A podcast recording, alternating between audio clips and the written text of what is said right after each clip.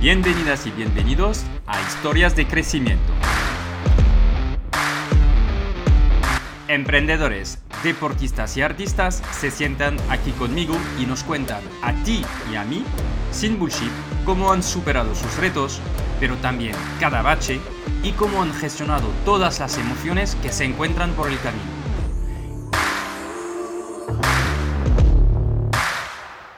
Este es un espacio en el que hablamos de desarrollo profesional, pero también de desarrollo personal.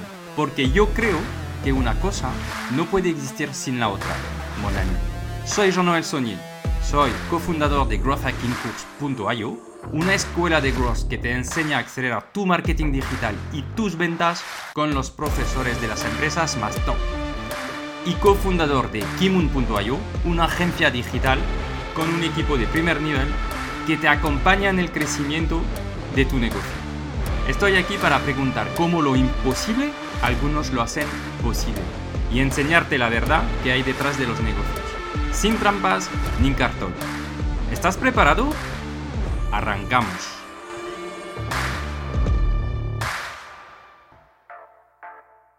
Buenos días. Eh, hoy estoy súper contento de tener en este nuevo episodio de Historias de Crecimiento a una invitada que tenía muchas ganas de entrevistar, que se llama Gema Hassenbey.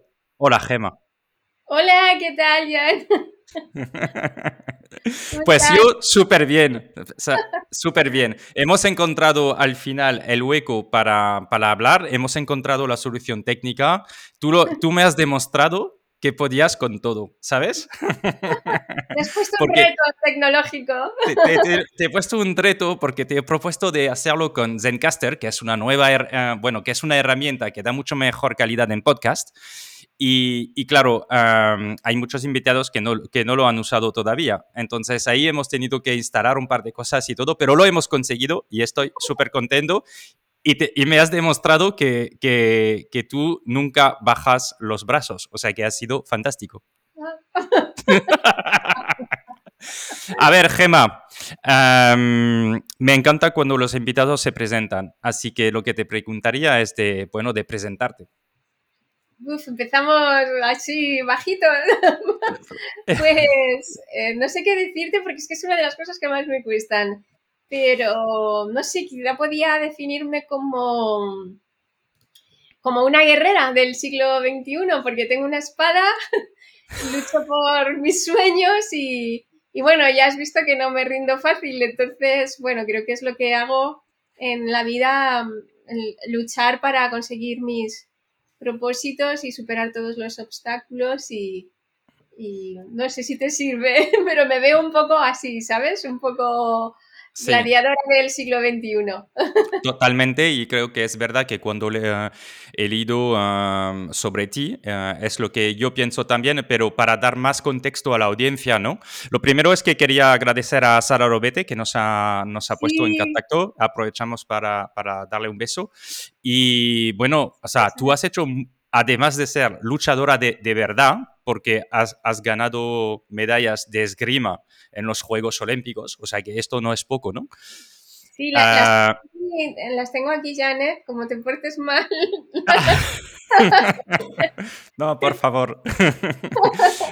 Pero, pero, también has presentado los juegos en televisión española ah, y ah, has conseguido subir en las cimas. O sea, tú, tú lo que hay que, que decir es que eres una persona con diversidad funcional, ¿no? Ah, y que has conseguido subir en las cimas de las montañas. Con, una silla, mm, voy a decir silla slash ah, tipo bicicleta, ¿no? Que vas, vas con los brazos avanzando y has hecho varias cimas, ¿no? Entonces, efectivamente eres una luchadora, pero eres mucho más que una luchadora. Eres uh, alguien que ha elegido el deporte, que ha ganado medallas, que ha sido presentadora en televisión, que tiene su propio proyecto y todo esto te define también, ¿no? Sí, ves cómo al final tenías que presentarme tú mejor ya. no, pero tienes razón. Yo creo que hay tres ejes en mi vida que siempre están presentes, que uno es el deporte porque ha sido parte de mi formación. Yo empecé desde muy pequeñita con el deporte porque tuve un accidente de coche y, y el deporte ha sido un poco una vía para, mm, para formarme en valores y para no rendirme, ¿no? Y conseguir mis sueños. Y la otra es la comunicación, que ha sido mi carrera mi, y mi profesión, porque el deporte yo no lo he practicado a nivel profesional, aunque, aunque he sido deportista de élite, porque en la época en la que me ha tocado, no, los deportistas paralímpicos no contábamos con, con ayudas económicas. Entonces, ha sido mi pasión eh, y, mi formación. Eh, la comunicación sí que ha sido mi profesión y lo he simultaneado siempre con el deporte y luego la solidaridad, porque he sido una persona que ha necesitado ayuda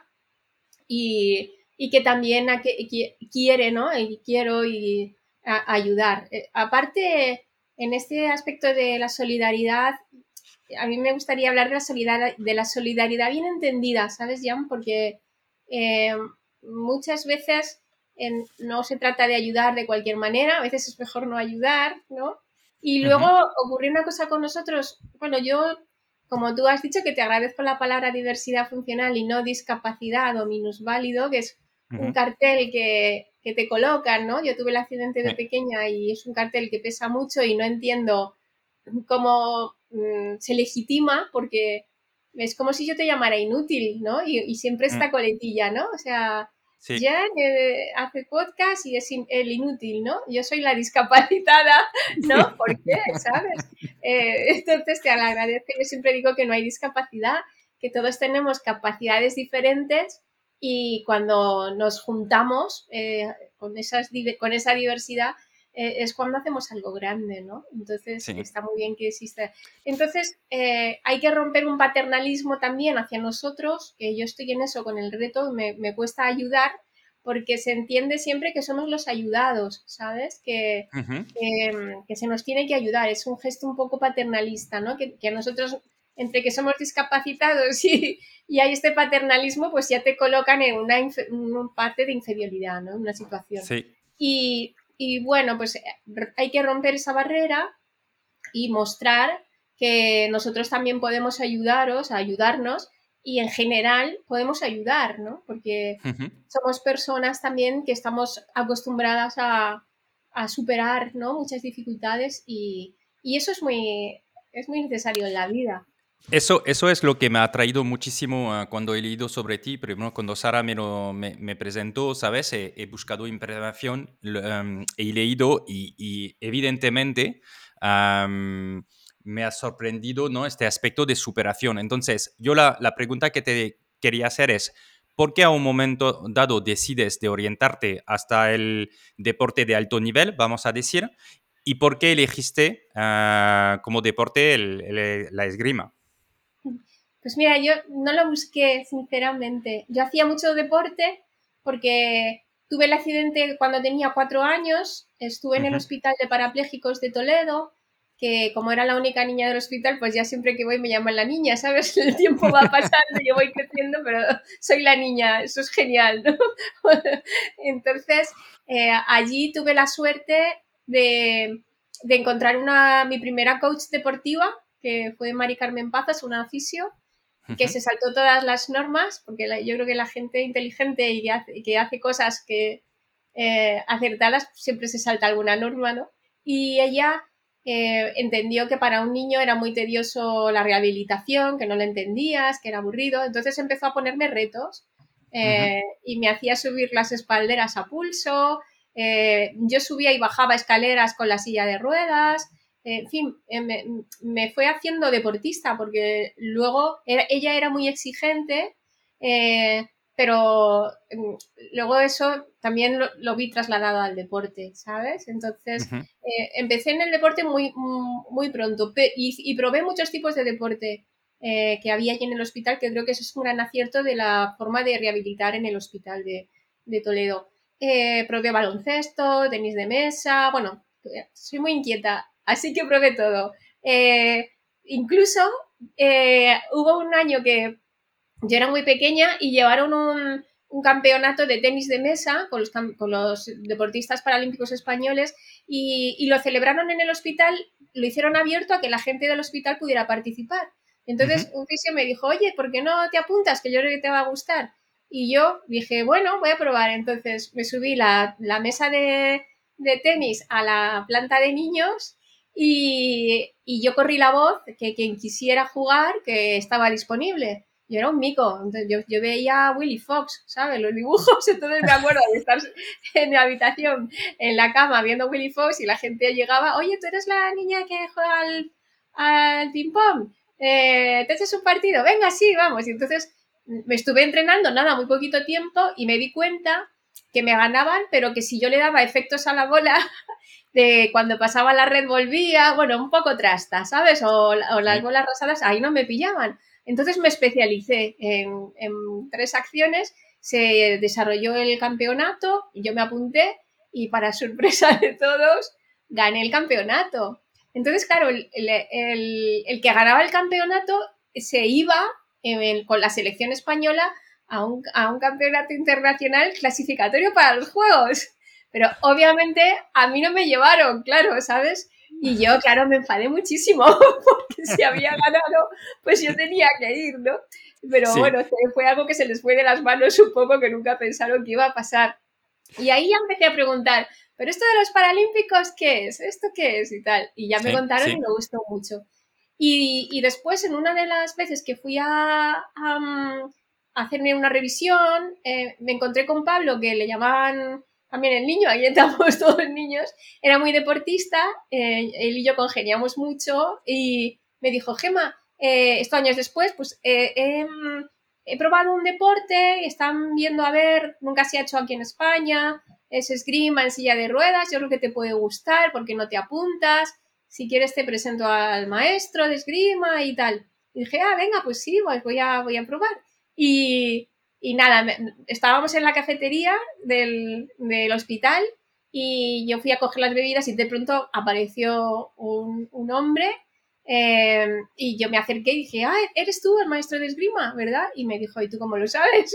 si no me conoces. Y digo, pues que te pongo una espada y una capa y pareces tirano de Bergerac, ¿sabes? O sea, imagínate cómo fue mi primer maestro de esgrima en Toledo. O sea, es que eso es, vamos, lo mejor que te puede pasar. Mi, maestro de esgrima, Helio, eh, es un mosquetero reencarnado. O sea, es exactamente igual, ¿sabes? Y, me enseñó muchas cosas, no solo de la esgrima, sino de la historia, porque la, espada ha formado parte de, nuestra historia. Luego ha sido España quien lo introdujo como modalidad deportiva, pero, eh, pero ha sido una forma de vivir, ¿no? Y enseguida me, bueno, él lo que hizo fue ponerme en las pistas el primer día de clase, darme una espada y, ponte a tirar, ¿sabes? Y yo, pero si no sé nada, ¿sabes? No, no, tú ponte y tal. Y entonces, nada, mm, tiré y, cuando se llama tirar en la, en la esgrima y, y, entonces, mm, que a lo mejor tú me puedes explicar por qué, porque yo nunca he sabido por qué se dice tirar en vez de jugar. Yo sé que todo es en francés, toda la, todo el reglamento. Pero, tengo esa, duda. Si alguien de los que nos oye lo sabe, por favor que... Vale, pues lo, buscaremos, ¿no? y me lo explique. Porque por mucho que lo he preguntado, no sé por qué, pero se llama tirar. Y entonces, nada, él me dijo, bueno, fíjate, mi maestro, ¿eh? Me dijo, creo que estoy ante una campeona. Eh, eres valiente, sabes medir los tiempos, vamos a trabajar, me dijo. Y claro, con esa motivación, pues, pues empezamos y, estuvimos con meses de preparación, no llegó al año, y hubo una serie de campeonatos, clasificatorias y tal.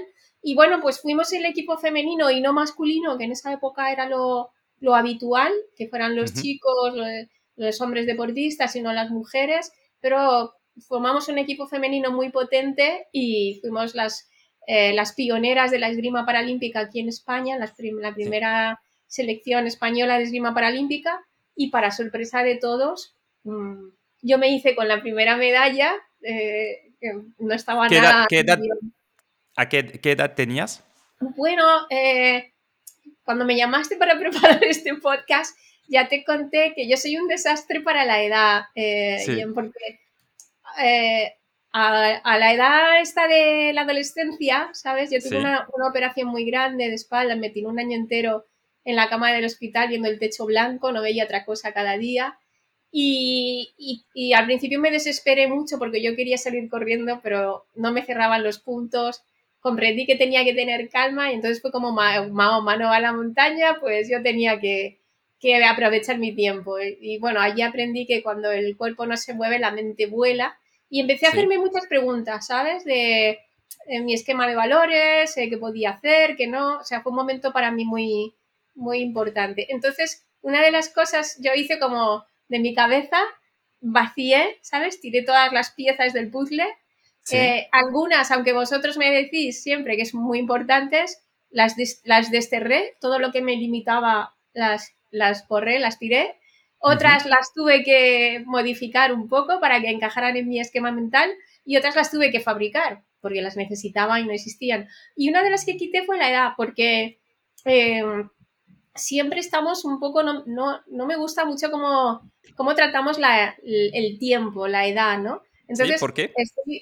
porque nos limita en el sentido de que primero a tal edad tienes que hacer tales cosas, ¿no? Y es algo que yo nunca he cumplido, ¿sabes? No, no he podido por mi situación y tampoco he podido por mi carácter, mi forma de ser, ¿no? Esto de a tal edad terminas el colegio, luego te tal, luego te casas, luego tienes hijos. Pues yo no, no he hecho nada de esto, ¿sabes? Entiendo, entiendo que tú has tenido que, sí, que, que, vivir fuera de las normas de las edades, ¿no? Vamos a decir. Y luego lo típico, ¿no? O eres muy pequeña, yo me acuerdo con 17 años me hicieron mi primera entrevista y, y, mi, y mi novio de entonces, un chico, pues... Eh, eh, que si no podemos, no puedo entrar en las discotecas, eh, que si no tengo experiencia, que si tal.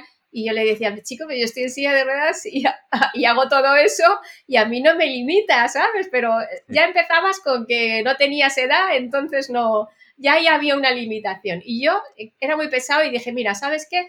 Que ya a partir de aquí se acabó, o sea, y entonces me preguntó la periodista, como tú, eh, bueno, me preguntó qué edad tienes y le dije, no tengo edad, porque había tomado ya ese día esa decisión, ¿sabes?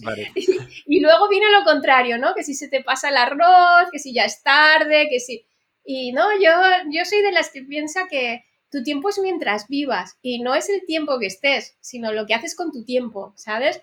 y, me parece súper y me parece súper interesante porque es verdad que nos, nos encasillamos, se dice en castellano, em, mucho en función de las edades, ¿no? Y, intentamos de, de, de mm, pues nos pone presión a muchos, ¿no? De no he hecho esto, va a ser demasiado tarde. Y es verdad que realmente es una limitación que nos ponemos nosotros mismos. Es, es, es porque no hay muchas razones. De hecho, vemos que los deportistas actualmente de alto nivel, pues ah, siguen mucho más que antes, seguramente porque se ha mejorado, entiendo, sabes, ah, la manera de abordar uh, deporte de alto nivel y que se cuidan de forma distinta. Pero, pero es verdad que este tema de, de, edad es interesante que, que, tú has tenido que convivir y, y de no estar limitada o sea, tú, tú no te has limitado por, por uh, un limitada por, uh, por, este tema de tiempo, uh, de edad, y es verdad que es interesante, ¿no? De, de, abordarlo de forma distinta. Sí, bueno, era, era, era, jovencita y era lo primero para mí que hacía.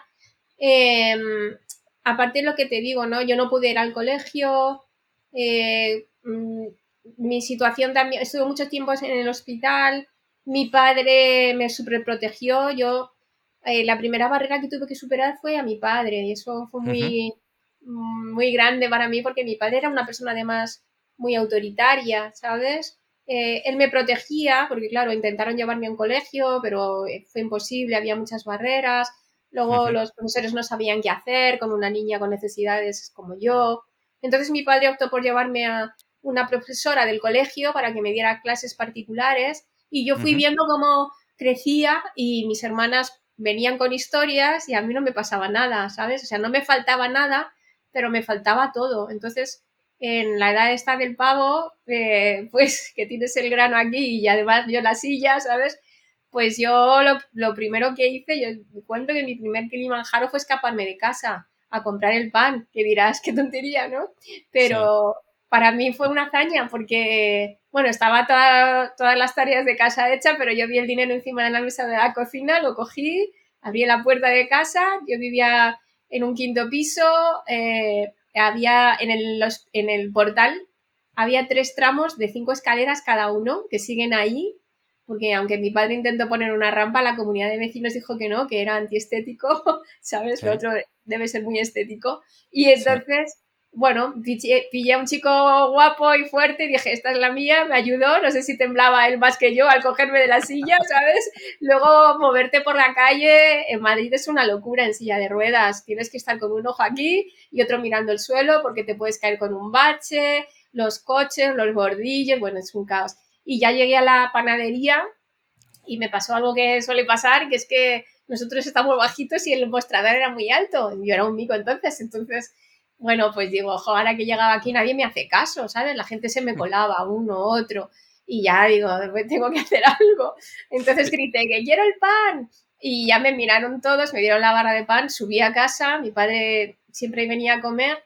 Y digo, mira papá, hoy te he traído yo el pan. Y mi padre me miró con una cara y me dijo, eh, esto nunca más, o sea, no sabíamos dónde estabas, te has podido caer, eh, mm, esto nunca más. Entonces yo no sé de dónde me salió, pero le dije, mira papá, eh, ya sé que la vida tiene riesgo, pero hazte la idea que igual que me he ido por el pan, mañana voy a ganármelo. No sé, me salió esa frase y me encerré en mi cuarto, ¿sabes? Y, y mi pobre padre le rompí todos los esquemas porque decía, pero ¿qué te falta? ¿Qué te falta? Y lo que me faltaba era demostrarle que sí que podía, porque es que yo de pequeña siempre oí esa frase, tú no puedes, tú no puedes, todo, todo el mundo podía menos yo, ¿no? Y, me estaba apagando. Y, y entonces, bueno, mm, a partir de... O sea, es verdad que como padres, yo, yo intento de, de, ponerme en esa situación, ¿no? Como padre quieres proteger a, a, tus niños, ¿no? Entonces, claro, te, los limitas y yo creo que lo, que lo hago también. O sea, que, que a veces dices, ostras, lo estoy limitando y Ah, ¿sabes? Horario de salida o quiero hacer esto y yo lo veo que hay un peligro. O sea, al final los padres tenemos que poner límites, pero también limitamos, creo, a, los niños. Pero entonces tú tenías estas ganas, ¿no? Ya de, superación. Y, y, en qué tú crees que el, deporte te ha ayudado? Y, y, también, ¿sabes? ¿Cómo ha sido esta parte de superación en el deporte que haga que también ganas, ah, ganes medallas en la competición, ¿no? ha, sido vital para mí porque me ha formado como persona. Eh, de hecho, yo creo que yo cambiaría las universidades porque no solamente lo que te hace desarrollarte en la vida, en cualquier ámbito, en el profesional, en el personal, son los conocimientos que además hoy en día abres, abres el internet y tienes todo, ¿sabes? Sino en las habilidades. Y eso es lo que me ha ayudado. me, ha, me ha ayudado a desarrollar unas capacidades eh, y sobre todo a dar ese cambio, ¿no? Ese salto de eh, tú no puedes, eres una niña minusválida, a convertirme en una mujer en la Amazona que te digo, ¿no? En luchar yo por mis cosas, en no rendirme, porque mi padre no quería que hiciera esgrima, tuve también eh, que buscarme mucho la vida para hacerlo, incluso mm, a espaldas de él, porque no, no me dejaba. Em, ni siquiera me, vino, me vinieron a ver a los Juegos de Barcelona, o sea, yo prácticamente fui escapada a vivir los Juegos, o sea, fíjate, incluso me lo puso él como más difícil a ver si yo me rendía, pero cuanto más difícil, pues más quería demostrar. Entonces, a mí la primera etapa de mi vida, que fue la deportiva, eh, que también yo me voy mucho por las ramas, perdona Jan, pero lo que me habías preguntado, ¿no? ¿Por qué, había, por hacía deporte? Por esto, para, eh, fue una forma muy práctica de, de, hacer lo que yo pensaba que es que, y demostrarme a mí y a, a mi padre especialmente y a mi familia eh, y a todos que yo sí que podía, ¿sabes? Fue una manera de autoafirmarme personalmente y de formarme. Y, y entonces la esgrima me ha dado todos esos valores y esas herramientas, ¿no? Para, para el deporte y, para la vida. ¿Y, em, esas herramientas, por ejemplo? Pues fijarte un objetivo, luchar por él, ser constante, aunque las cosas vayan mal, tener resiliencia, eh, saber trabajar en equipo, entender que no, que no somos nosotros, sino que somos una parte, somos un conjunto, viajar, conocer gentes de otras culturas, eh, ¿sabes? Eh, mm, canalizar el éxito y, qué pasa cuando no ganas, ¿no? Eh, muchas, muchas cosas. Podría hablarte no, pero es interesante porque son cosas que en realidad todos, todos necesitamos, ¿no? O sea, quiero decir, al final eh, son, son esos valores que eh, a ti te han ayudado a superarte a través del deporte, pero que también yo veo muchas similitudes también entre las empresas y el deporte, ¿no? Yo creo que en las empresas hay unas necesitamos tener uh, un, alto nivel, ¿no? Uh, cuando gestionas equipos, gestionar proyectos, en, por ejemplo, en crecimiento, que es una de las partes que a mí me fascina, ¿no? Uh, estás como en un deporte de alto nivel o un coche muy rápido y necesitas, pues, tus equipos para ayudar, necesitas seguir creciendo, ir más, cada vez más rápido. Y creo que hay muchas similitudes entre el deporte de alto nivel y, las empresas, ¿no? Por eso me interesa como mm, de cierta manera entender qué has desarrollado también como rutinas, qué te ha aportado, que tú crees que también en las empresas se podría, se podría desarrollar, ¿no? O los profesionales pueden ah, aprender del deporte para ponerlo en marcha ah, al nivel de, más, ah, vamos a decir, profesional en el mundo del trabajo. Sí, yo, yo hago coaching eh, para personas y, y, también para equipos directivos, para las empresas. Em, y también lo he hecho para equipos deportivos. Y yo te diría que no hay, no, hay una palabra mágica, no hay una generalidad. Em, cada vez que trabajo con una empresa, con una persona o con un equipo, yo primero analizo en qué situación están, ¿sabes? Eh, em, porque no, no, estamos todos nunca eh, en, en, el mismo punto de la vida o la, o la, empresa no es lo mismo una empresa que empieza que una empresa que, que esté en una fusión, que una empresa que, em, eh, ¿sabes?, que, esté ya muy consolidada eh, y, tenga que mantenerse. No, no, es la misma situación ni, puedes dar los, mismos consejos, ¿no? Entonces hay, hay que ver un poco, pero cuando tienes tantas vivencias, que es lo que te comentaba un poquito antes, pues tú lo que haces es que tú ya llevas una mochila, ¿no? Con muchas herramientas y, preguntas qué necesitas y, y, en base de lo que te trasladen, pues tú ya sacas una u, otra, ¿no? Pero mm, si tuviera que, decirte algo así un poco general, yo te diría que para mí la clave del éxito siempre ha estado cuando he equilibrado las tres, los tres elementos de los que creo que estamos formados todos, eh, que son eh, la mente, hay que gestionar la mente, los pensamientos. Para mí la mente es como un ordenador, ¿no? Si colocas el, si tienes malware, ¿sabes? Si tienes ahí virus, eh, no vas a llegar. Si tienes el hardware adecuado, como tú que me has hecho buscar un montón para tener este, este programa, este software que tú necesitabas, pues entonces llegas mejor, ¿no? te facilita llegar a los sitios. Pues la mente es igual. Tenemos que gestionar nuestros pensamientos porque o nos hacen ir en la, en la vía que queremos para lograr nuestros objetivos o, nos separan, ¿no? Entonces, esa gestión mental es, fundamental. Pero mm, justamente... justamente la gestión mental. Luego, acordate de decir por el otro lado, no lo que hay, pero estamos en la mente. ¿Qué te ayuda a ti? ¿Qué haces que ah, a mí me podría ayudar? ¿Sabes? Cuando dices la gestión em, mental, ¿qué ves que es importante a este nivel, no? De, de, no sé si me veas ¿Qué, puedo hacer para mejorar como persona? Bueno, como te digo, ¿en qué, punto estás? ¿Qué quieres, no? Lo primero, em, lo primero es qué quieres y luego identificar los miedos, ¿no? Eh, porque eh, yo no, puedo caminar, pero nada me para. El miedo es lo único que te paraliza, ¿sabes? Entonces, em, eh, es muy importante sentir esos miedos, ¿no? Y, ver, y ver qué es lo que te aleja mm, de lo que quieres hacer. Y luego yo soy esgrimista, entonces soy estratega, porque la estrategia es una parte fundamental de la esgrima y además los esgrimistas analizamos la situación y tomamos decisiones muy rápidas, porque un, un asalto de esgrima ocurre muy rápido y tienes un adversario que te puede cambiar la acción, igual que la vida te puede eh, cambiar eh, también, ¿no? Eh, tú llevas una idea, pero de pronto te pasan cosas y, tienes que resolver, ¿no? Entonces, creo que fundamentalmente eso, focalizarte en algo, identificar tu meta, que sea una meta conseguible, porque si pones una meta inalcanzable, pues te vas a frustrar y si es demasiado baja, no te vas a motivar.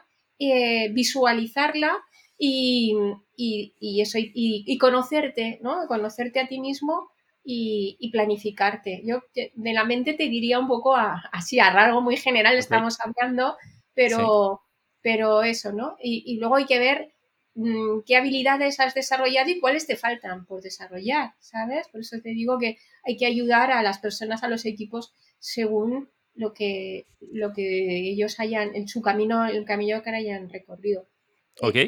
Entonces, luego pasaría a la otra, si quieres, que, que es, para mí es el cuerpo, ¿sabes? Es decir, eh, para hacer esgrima, eh, la mente dirige la estrategia, lo piensa, lo idea, o cuando quiero subir las montañas, yo lo ideé todo en mi cabeza y tal, y luego pues llega el momento de la realidad, porque vivimos en un mundo físico eh, donde para que las cosas sucedan las tienes que materializar, ¿no?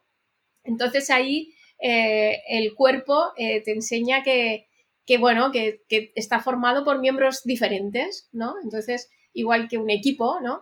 hay equipos, hay diversidad, ¿no? y además tiene que haber una coordinación exacta entre lo que la mente dirige, genera, ¿no?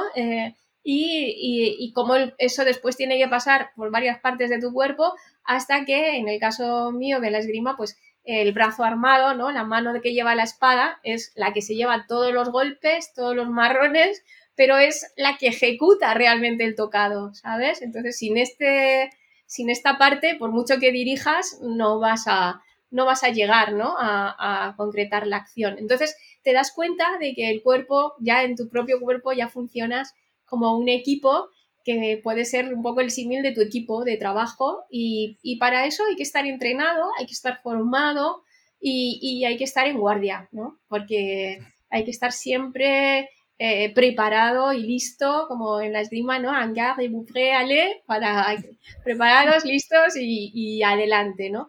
Eh, entonces el cuerpo eh, es la materialización física, tiene que estar formado, tienes que tener formación, tienes que estar en forma y cuando digo en forma hablo no solo mentalmente, con tu formación, con tu, carrera, tu desarrollo profesional, sino físicamente es algo que se olvida mucho en las empresas, que para que un cuerpo rinda no puedes estar sentado en una oficina eh, tantas horas como estamos, ¿no? El cuerpo se ha hecho para moverse y, yo siempre aconsejo meter la práctica deportiva de alguna manera eh, porque, porque el cuerpo, eh, si tu cuerpo funciona bien, tu mente funcionará mejor, ¿sabes? Eh, y, lo que tu mente dirija, el cuerpo lo va a poder eh, realizar, luego vas a ser más productivo. Entonces, para mí el cuerpo significa todo eso, el entorno, la especialización, el... Entonces, bueno, yo lo he tenido muy complicado, mi cuerpo funcionaba, eh, yo tengo una lesión medular en la cintura, entonces mis piernas no se mueven, está al 50%. Yo creo que es una de las cosas que hacemos los deportistas paralímpicos y por lo que sorprendemos que que un cuerpo al 25, al 70, al, al 50%, pues de pronto lo ves en las marcas y, conseguimos marcas impresionantes. Y eso al final es la energía que tenemos y, nosotros somos el ejemplo práctico de, de, hasta dónde puede llegar el, ser humano cuando está en una situación límite, ¿no? Lo que hablábamos de alto rendimiento, en realidad cuando tú estás en una situación de riesgo, y eso es lo que hacemos los deportistas, ¿no? Cuando yo estoy en unos juegos y cojo mi espada, estoy en una situación expuesta de peligro, me juego mucho eh, y, el cuerpo está al límite, le, pongo en una situación al límite. Y es entonces cuando ya te parece que estás al límite, cuando salta ese resorte y te, y, te, te, sorprende de todo lo que podemos conseguir, ¿no? Que si estamos a un nivel bajito, a la élite sería el nivel más alto, por eso se llama deporte de élite, no, no elitista, eso no lo comparto, pero sí de, high power, ¿no? Entonces, eh, si, tu vida se desarrolla en un nivel más bajito, no vas a salir de ahí y te vas a mantener ahí. Cuanto más vas subiendo el nivel y más te exiges, te irás dando cuenta de, cómo responde tu ser, tu cuerpo y, y, las cosas impresionantes que puedes hacer. Y yo creo que esa es la esencia del deporte paralímpico y lo que a mí me ha enseñado. Yo no he hecho deporte para ganar medallas ni para ser la mejor del mundo, sinceramente. Para mí ha sido una herramienta de desarrollo de todo esto que estamos comentando.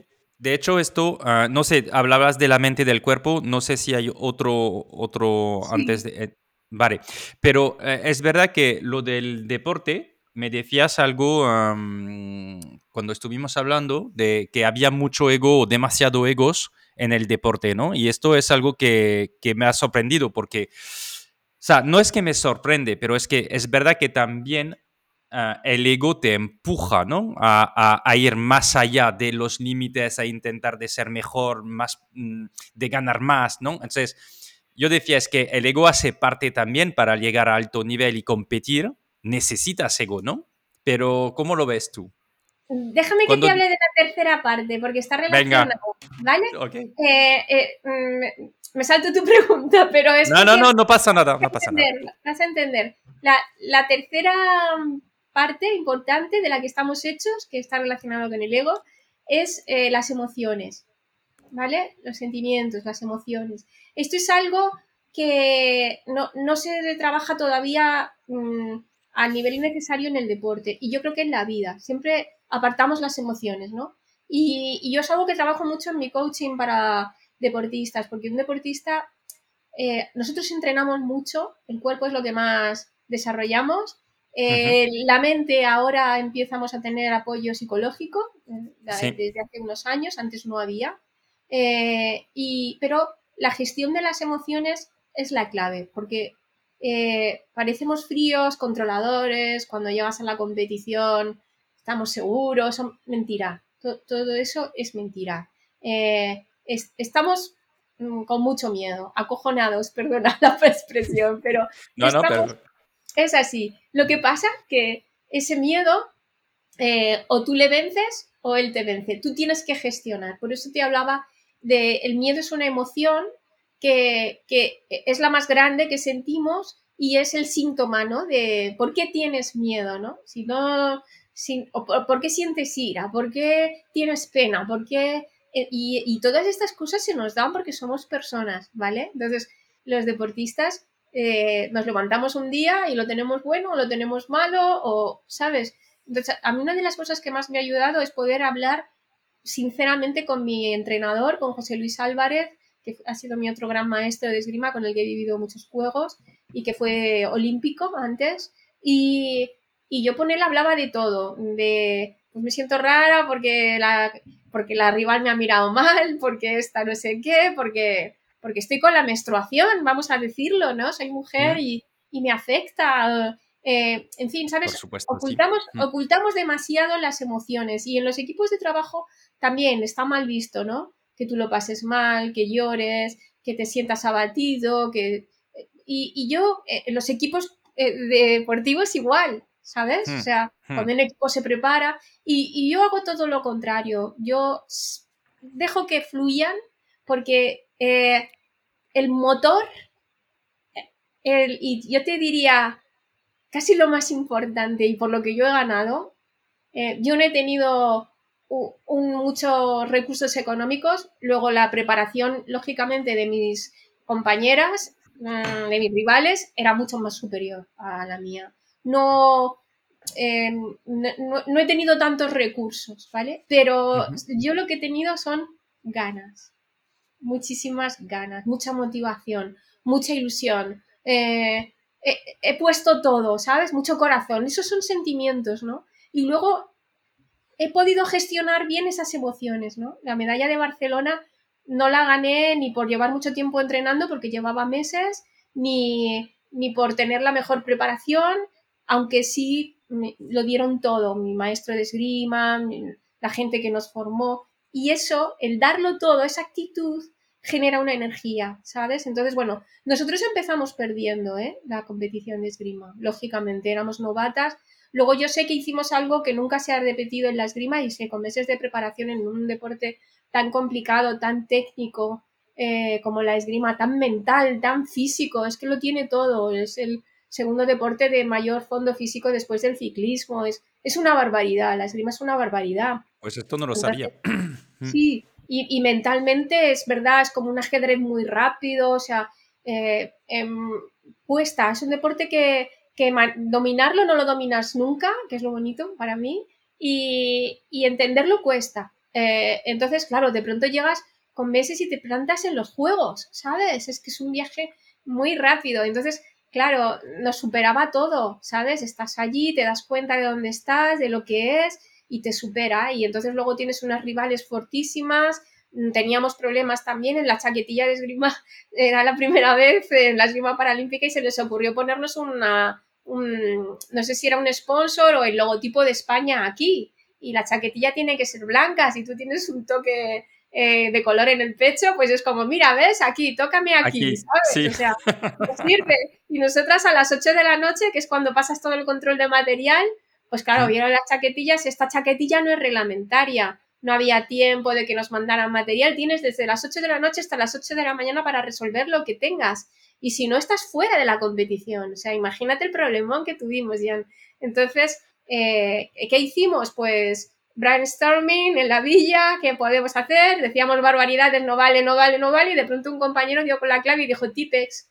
¿Cómo que Tipex? Sí, el Tipex es blanco, pues pintamos las chaquetillas y entonces, claro, era lo único que teníamos, nos paseamos por todos los puestos administrativos de la villa recogiendo los botecitos de Tipex con el pincelito y pintando la chaquetilla toda la noche, que se secara y tal, al día siguiente, control de material, enseñamos las chaquetillas se rieron todo lo que pudieron y más, porque nunca habían visto una cosa así, pero dijeron, bueno, la chaquetilla es blanca, sois el, país anfitrión, os vamos a dejar participar y nos pusieron el sello de FIE. Pero claro, esto, cuando estábamos en las competiciones, eh, las francesas, que eran la élite, por eso nosotros hemos tenido ahí una batalla muy fuerte, pero las adoramos. Pero en Barcelona aquí había una batalla campal contra las francesas, porque eran las mejores y eran nuestros primeros juegos, ellas eran muy listas, ¿no? Y sabían que los españoles improvisamos mucho, tenemos mucho potencial, estábamos en casa y nos habían visto venir, que es que éramos muy guerreras. Entonces,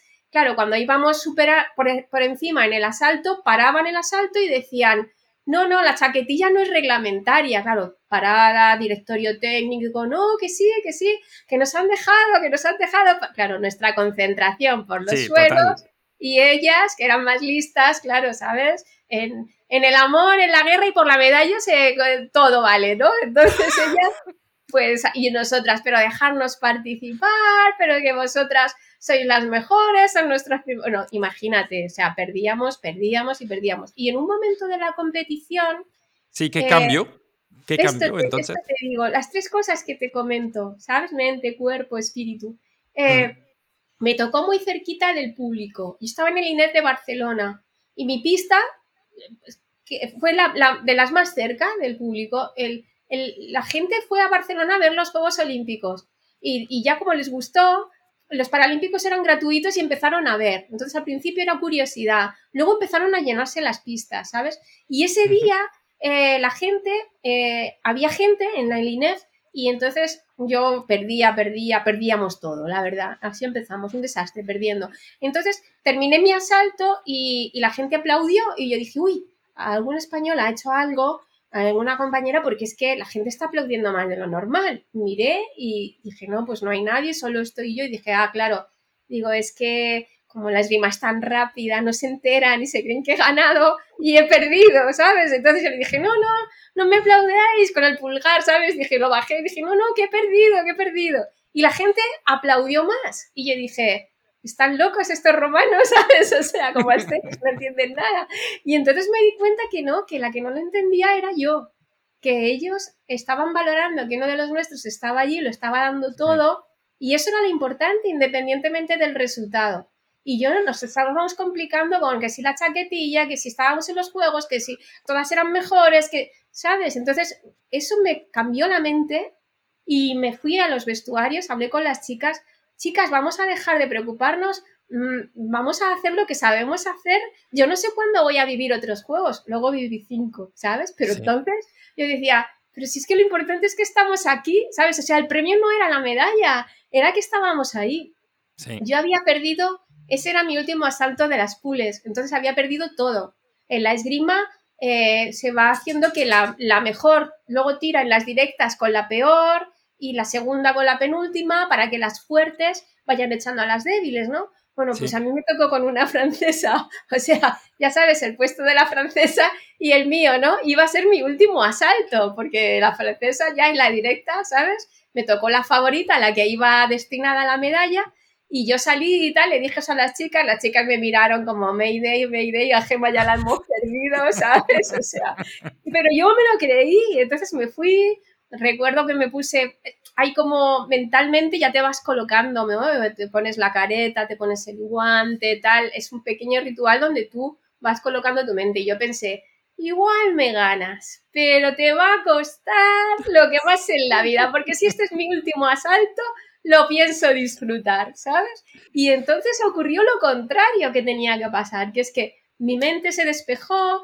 se me quitaron todos los miedos, empecé a disfrutar todo lo que habíamos entrenado, porque yo había comido con la espada, dormido con la espada, o sea, trabajamos muy intensamente. Toda esa información estaba en mí, y mi cuerpo la sabía, pero mi mente lo estaba bloqueando, ¿comprendes? Y entonces ocurrió un tocado, otro tocado, vosotros lo veis muy lento, pero muy, muy rápido, pero nosotros lo vemos como Matrix, ¿sabes? Todo se ralentiza de la cantidad de, concentración que tenemos. Entonces mm. yo empecé a leer muy bien el asalto, empecé a neutralizar, un tocado, otro, el público ahora sí que tenía una razón para aplaudir, aplaudió mucho esa energía a nosotros, esa es la magia de las emociones, esa energía te llega y eso es como un increscendo, ¿sabes? Entonces yo ahí ya supe controlar el miedo, las preocupaciones, lo que me bloqueaba y empecé a disfrutar y la energía del público fue sumando, sumando, sumando y un tocado, otro tocado, otro tocado, desbanqué a la favorita de los juegos,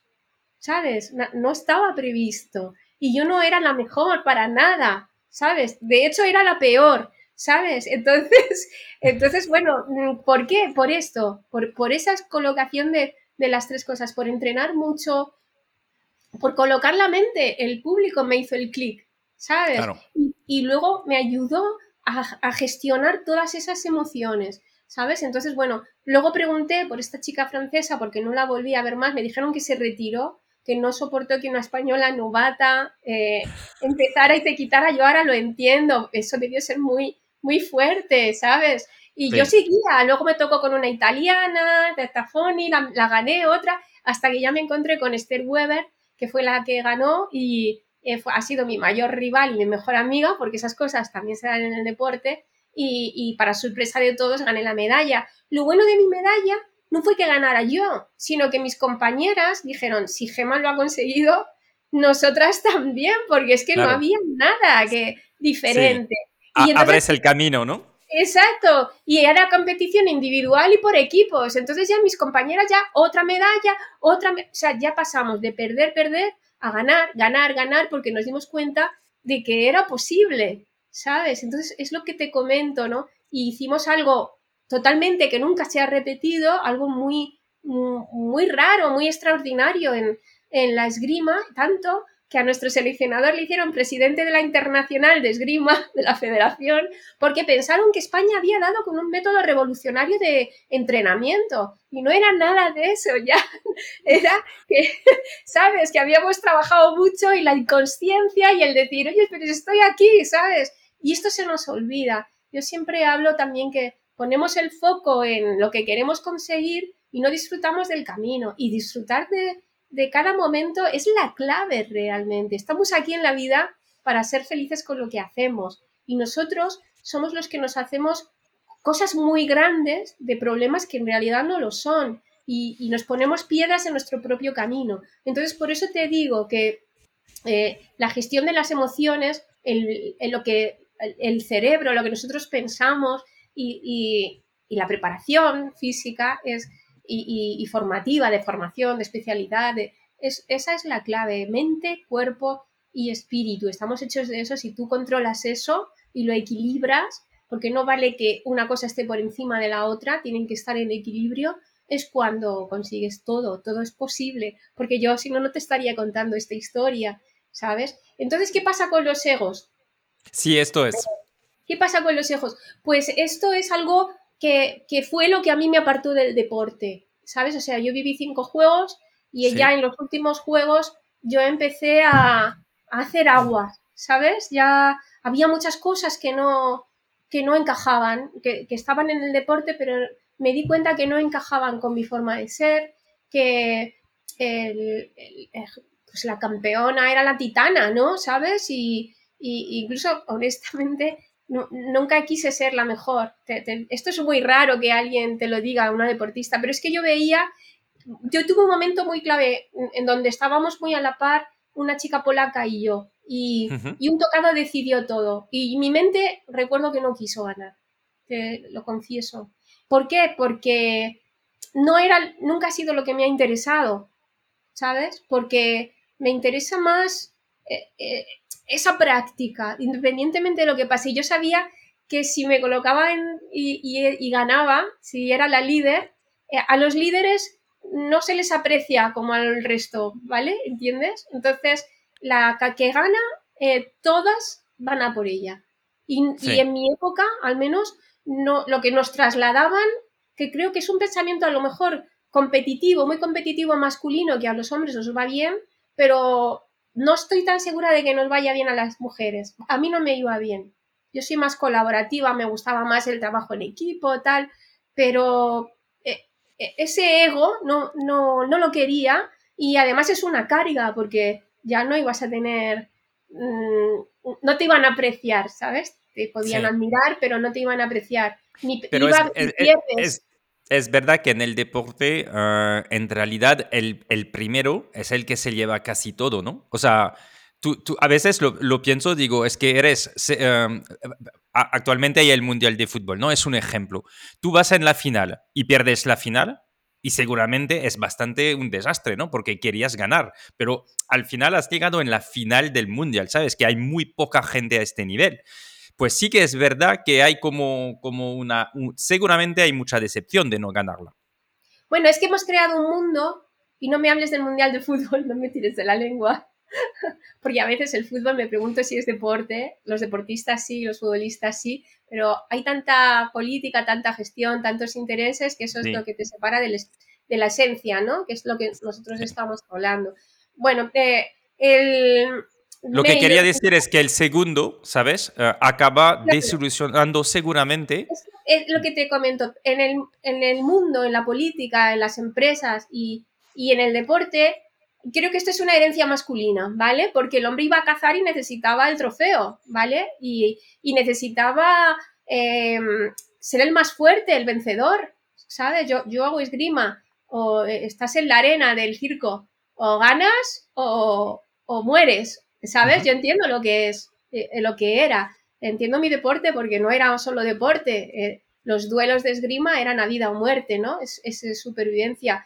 Entonces hemos trasladado a la sociedad que tienes que ganar, que tienes que tener éxito, que si no eres un fracaso, que, que si no, no, ¿sabes? No, eres un poco inútil, ¿no? Un poco minusválido, digamos, ¿no? ¿Sabes? O sea, eh, tú tienes que ser el fuerte, el tal. Y esto es mentira, es que es una gran mentira, Jan, ¿sabes? Entonces, ahí se potencian los egos, ¿no? Eh, el ego, que es eso, eh, porque tú necesitas ser el mejor y es que es mentira, yo nunca he entendido eso, yo siempre he dicho, sí, claro, un día he gestionado muy bien mi deporte, he ganado mi medalla de oro en mundiales, en internacionales, en en, europeos, en, nacionales, sí, vale, un día ha sido muy buena, he ganado y tengo mi medalla, estupendo, entonces vienen, venís todos a verme, los políticos, los periodistas, los tal, ¿no? Y me sacáis la foto y otro día no gano la medalla y, yo no soy nadie, pero si yo soy la misma, ¿qué, pasa? ¿Qué vale más, no? La que gana, la que pierde, si soy yo. Entonces, me parece que el deporte tiene que aprender a, premiar otras cosas, ¿comprendes? Porque eh, muchas veces eh, quizá habría que premiar al que genera mejor espíritu de equipo, al que tiene una historia de superación. Yo decía, pero si es que muchas veces eh, solo me queréis cuando tengo la medalla y a lo mejor lo, y me preguntáis por la medalla, pero a lo mejor lo más bonito, lo más interesante de mi vida es cómo he llegado hasta aquí, aunque no haya conseguido la medalla, ¿sabes? Eh, esa historia que tú llevas detrás no se traslada porque no se puede hablar, ¿no? No, te dejan hablar de si has sufrido acoso, si has tenido bullying, si te han tenido envidia los compañeros, si tú no has gestionado bien las cosas, si, si, si te has deprimido, si comprendes, no te permite el, el, relato del deporte. Solo te permite los egos de ser el mejor, el más fuerte, el más alto, el tal. Eh, y entonces yo esto siempre no, no he encajado ahí. Yo además era de las típicas que cuando ganaba me iba a abrazar a la compañera en los vestuarios y decirle, lo siento, porque es que tal y como tenemos gestionado el deporte y muchas cosas de la vida, uno gana a costa de que otro pierda, ¿sabes? Y yo dejé el deporte para crear un proyecto donde yo quería que ganáramos todos y que yo no tuviera que ser tan fuerte, ¿sabes?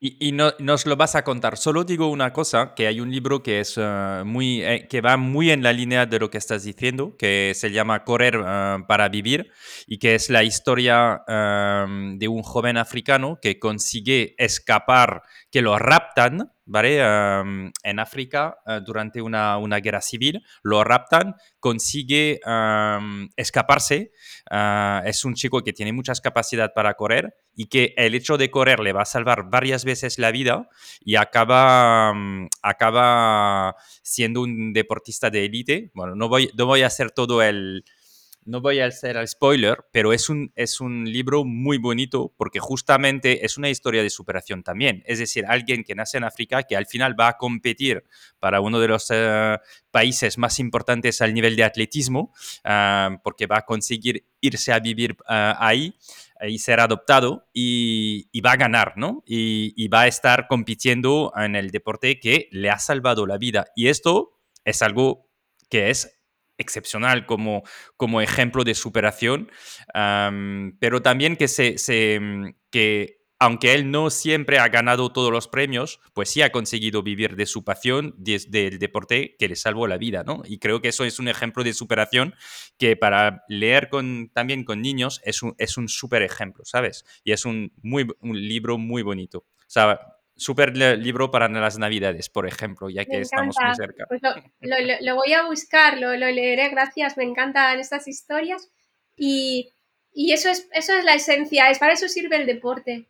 Sí, entonces te he cortado, perdona, pero lo quería comentar porque me parecía súper alineado y, y, entonces tú, tú, saliste en realidad del deporte y de competir, aunque cinco juegos eh, está guay, eh, ¿no? Es, es, ya, era ya un reto para el, entiendo, el proyecto de subir a montañas en, en sillas de ruedas, ¿no? Bueno, yo, yo tuve muchos problemas los últimos años. Eh, me costó mucho contar esto pero mm, mm, tuve una historia con una compañera de esgrima, una historia sentimental. Em, el equipo se dio cuenta y no reaccionó muy bien. Eh, entonces a mí me, empezaron a poner eso junto a que era la que destacaba más en, en medallas, en ranking, eh, las chicas lo fueron dejando. Había, había chicas, pero no salían fuera. En España había un nivel muy bajito donde realmente te medías era a nivel internacional. Había un gran desfase entre. Eh, mis compañeras lo fueron dejando y yo permanecí cinco juegos. Y, y ya al final eh, se me crearon unas situaciones muy difíciles que ahora podría decir que es bullying, ¿vale? Homofobia. cuesta mucho decir esto y además las cosas son muy veladas, Jan. Y, y yo decía, Mm, a mí me arrinconaron directamente. Mm, me dijeron, pero ¿eres lesbiana o no eres lesbiana? Yo había tenido una pareja 10 años, ¿sabes? De un chico. Pero la vida cambió y, yo llevaba una vida muy paralela con una de mis rivales. Lo que te decían de tus rivales era, no la mires, que te ha ganado. Eso que te digo, ¿no? No la mires, no la sonrías. ¿no? Yo sonrío mucho, ya ves, ¿no? En las rimas únicamente donde he estado seria, porque era mi, mi defensa, ¿no? Pero claro, yo nunca entendía eso, porque nunca la veía como un enemigo, como una rival. Eh, yo la admiraba, ¿sabes? Y ella a mí. Entonces, estábamos siempre muy igualadas y, rompimos a la vez nuestra relación muy larga de pareja, nos apoyamos y, y, nos encontramos. Entonces hice todo lo contrario que, como siempre, que me mandó el equipo, ¿sabes? Que era, no la mires, tal, y, y no la mires, pues nos miramos. La, verdad es que hicimos todo lo contrario, ¿sabes? O sea, y entonces se dieron cuenta, les esto debió de trastocarles mucho. Sí, eh, no, no, no, era muy, muy, muy común como situación, ¿no? Claro, y, y entonces yo, ¿qué pasó? Pues que yo seguía siendo la misma, pero te lo digo sonriendo, pero yo tuve una persecución, ya te digo, es que me arrinconaron el seleccionador, el entrenador, ellos, el, el equipo masculino, y diciéndome, nos lo tienes que decir, ¿eres o no? O sea, yo me vi tan violentada que por supuesto de esa manera no, yo dije, yo nunca he hablado de mi vida privada, vengo a hacer deporte y voy a seguir haciendo deporte, o sea, yo te lo puedo contar de otra manera, pero no con esa presión. Y luego pasaron muchas fases, la del morbo, eh, se puede hablar muchas cosas de los deportistas gays, ¿sabes? Y, y, las cosas a las que nos vemos sometidos. Es una gran asignatura pendiente del deporte. Eh, y luego yo no entendía cómo dentro del comité para, del, del deporte paralímpico, eh, donde nosotros buscamos la integración, el, igualarnos, el tal, por tener otra diferencia añadida, tenía tantos problemas, ¿sabes? Pero problemas mm. muy serios tuve, muy serios. Más luego otros problemas, yo ahora te lo puedo contar, pero entonces me daba hasta pudor. A mí, a mí me retiraron hasta las fijaciones de, de esgrima en los últimos juegos, después de haber traído varias medallas y de ser la deportista que, tenía más resultados, no me respetaron, mm, yo creo que por ser mujer y, no, y por esta situación y, yo, yo tuve que entrenar atada a una columna. Es vergonzoso que esto ocurra. Ahora lo puedo contar, pero yo esto no lo podía ni decir porque no lo, no lo entendía. Un día vino la federación, se llevó las fijaciones con un, es compañero de, esgrima que empezó a hacer negocios, sacaba dinero de sus, de sus trapicheos y entonces las fijaciones eh, se metieron en una furgoneta para dar conferencias en los colegios en plena preparación de unos juegos y a mí me la quitaron de la sala. Son situaciones muy, muy difíciles. te, cuento, te cuento un ejemplo, ¿no? Y luego yo tenía un poco de miedo con el equipo masculino porque luego esta fase con esta chica, primero de incredulidad, ¿no? Primero fue protegerme a mí de ella, que yo pensaba, yo estaba callada, claro, pero decía, a lo mejor la tienes que proteger a ella de mí, ¿sabes? Esta fue la primera, ¿no? Luego llegó la fase del morbo, que es una fase, pues, que tienes que escuchar comentarios muy desagradables que obviamente no te hacen ninguna gracia, ¿sabes? Y luego entró el, eh, pues, pues esta fase, ¿no? De, que fue peor, que era que me tenían que transformar, ¿no? Me tenían que rescatar. Y ahí se me dieron situaciones mm, que no te voy a relatar, pero muy incómodas, la verdad. Entonces todo eso pesó demasiado. Aparte, eh, mi seleccionador cuando gané el europeo, era la única que, que había ganado medalla en el europeo, me llamó, yo dije, me va a felicitar, ¿no? La primera medalla, eh, yo siempre participaba, ayudaba al Comité Paralímpico porque me llamaban para hablar, daba bien, los periodistas me elegían, entonces daba bien en comunicación y me utilizaban, pues vente aquí, que hay que hablar, vente a tal. Cuando nos dieron el plan eh, habla ante el presidente, eh, entonces era Zapatero, y yo qué, y qué digo, no, tú que te expresas muy bien, pues ya ahí me, tienes a mí con mi inventiva dando las gracias por el plan tal, ¿sabes? O sea, así era, ¿no? Entonces me, llamaban mucho y, mm, ahora no sé si lo habría hecho porque eso te destetaba, pero yo entendía que el, movimiento paralímpico era más importante que yo y si me llamaban yo tenía que estar, como que no, yo tenía que impulsarlo. Entonces, eh, pues cuando conseguí la primera medalla en el europeo con la primera beca que fueron como 200 euros o algo así, ¿sabes? O sea, no, pero era la primera vez que tenía una beca deportiva, estaba súper contenta y me llama el seleccionador, pues piensas que te va a felicitar, ¿no? Pues no, él me metió en una sala y me dijo, quiero que sepas que no te contemplo en la carrera para Beijing, cuando quedaba un año ya. Un año y meses.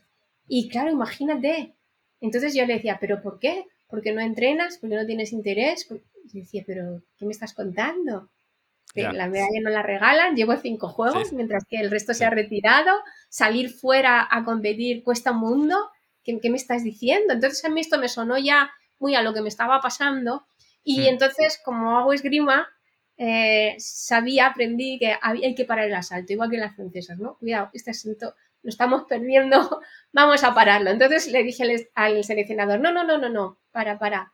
Digo, mira, eh, vamos a hacer una cosa, porque yo llevaba cuatro juegos, o sea, no me iba a ir a casa porque mi seleccionador llorando porque no me iba a llevar, ¿no? Es que a unos juegos no va quien quiere, va quien hace el ranking. Entonces yo le paré y le dije, no, no, no, no, mira, yo voy a estar entre las 12 mejores del mundo, que es una final lo que se vive en día de algunos juegos. y cuando esté entre las 12 mejores del mundo, volvemos a hablar. Le dije. Y para que veas que tengo interés, que sepas que me quiero ir a entrenar con el equipo chino, porque yo veía que estaban trabajando, ellos sí que trabajaron, revolucionaron la esgrima, la esgrima va cambiando, ¿no? Y va evolucionando. Ellos hicieron una mezcla con las artes marciales y de pronto hicieron una esgrima mm, increíble, eh, lo que, las, novedades que trajo el, equipo de Hong Kong. Entonces yo me di cuenta y le pedí al seleccionador, digo, solo te pido que tú hagas la gestión con ellos para tal, o sea, te voy a demostrar que tengo interés, voy a estar entre las 12 mejores del mundo, luego hablamos. Bueno, eh, imagínate cómo se quedó él, ¿sabes? Pero es que ¿Y, yo... ¿y, qué, hiciste entonces? Yo salí de, de ahí diciendo, sé, la he cagado, o sea, ahora ya le echa un pulso al seleccionador, ¿sabes? Y o, o, echas todo o ¿qué va a pasar? ¿Sabes? O sea, imagínate, ¿no? El paso que había dado. Mm, pero bueno, era como mi padre. En realidad el seleccionador ocupó la, la, figura de mi padre. Y yo ya me había saltado a mi padre. Una vez que te saltas a tu padre ya no hay autoridad en el mundo suficientemente alta. Entonces él estaba se convirtió en la figura antagónica, pero era justo lo que a mí me motivaba a demostrarle una vez más que yo sí podía. ¿Cómo que no podía? Si estaba trabajando y mi objetivo en la vida era llegar a los Juegos de Beijing, ¿cómo me iba a apartar esta persona? ¿Comprende? Eh, eh, entonces, nada, mm, fue un camino muy difícil, muy duro. Bueno, me, hizo picias porque eh, yo le preguntaba, ¿has hablado? Sí, no me dicen nada, no me dicen nada. Un día le dije, pásame el mail y tal, para... Entonces me mandó un mail, eh, efectivamente, él había hecho la petición, pero yo cogí, lo imprimí, me fui al equipo chino y les dije, oye, mirar, eh, ¿no habéis recibido este correo? Eh, que quisiera haceros una petición y lo miraron y dijeron, no, pero es que esta persona hace mucho que no está en el deporte y él era el presidente de la internacional. O sea, había mandado el mail a alguien que ya no existía, ¿comprendes? O sea, yo es que no entendía nada, ya. Y entonces ya, no, es que yo quiero ir a entrenar con vosotros, a preparar los juegos de Beijing y tal. Y me dijo el, entrenador, dijo, ya, dice, pero es que yo no te puedo entrenar porque tú eres rival. Entonces, no te puedo entrenar. Y de pronto, cosas de la vida ya que me se acerca un paralímpico con los bastones, tal, un poquito ya mayor y eso, y se acerca y me dice, hola, eh, digo, hola, dice, ¿tú no te acuerdas de mí? digo, pues la verdad, ya no. Yo siempre hablaba con todo el mundo y tal, pero digo, no, y dice, pero yo no me olvido de ti, yo pensando, ¿qué habré liado yo ahora? ¿Sabes? Digo, o sea, le acaba de decir que no, ahora se acerca este, ¿qué más habré hecho? Y entonces se acercó y me dice, mm, eh, pues en los Juegos de Barcelona yo perdí y tú te acercaste y me regalaste un pin. Y yo, ah, pues, pues qué bien y tal. Eh, al equipo chino nadie hablaba con ellos, tenían un problema de comunicación.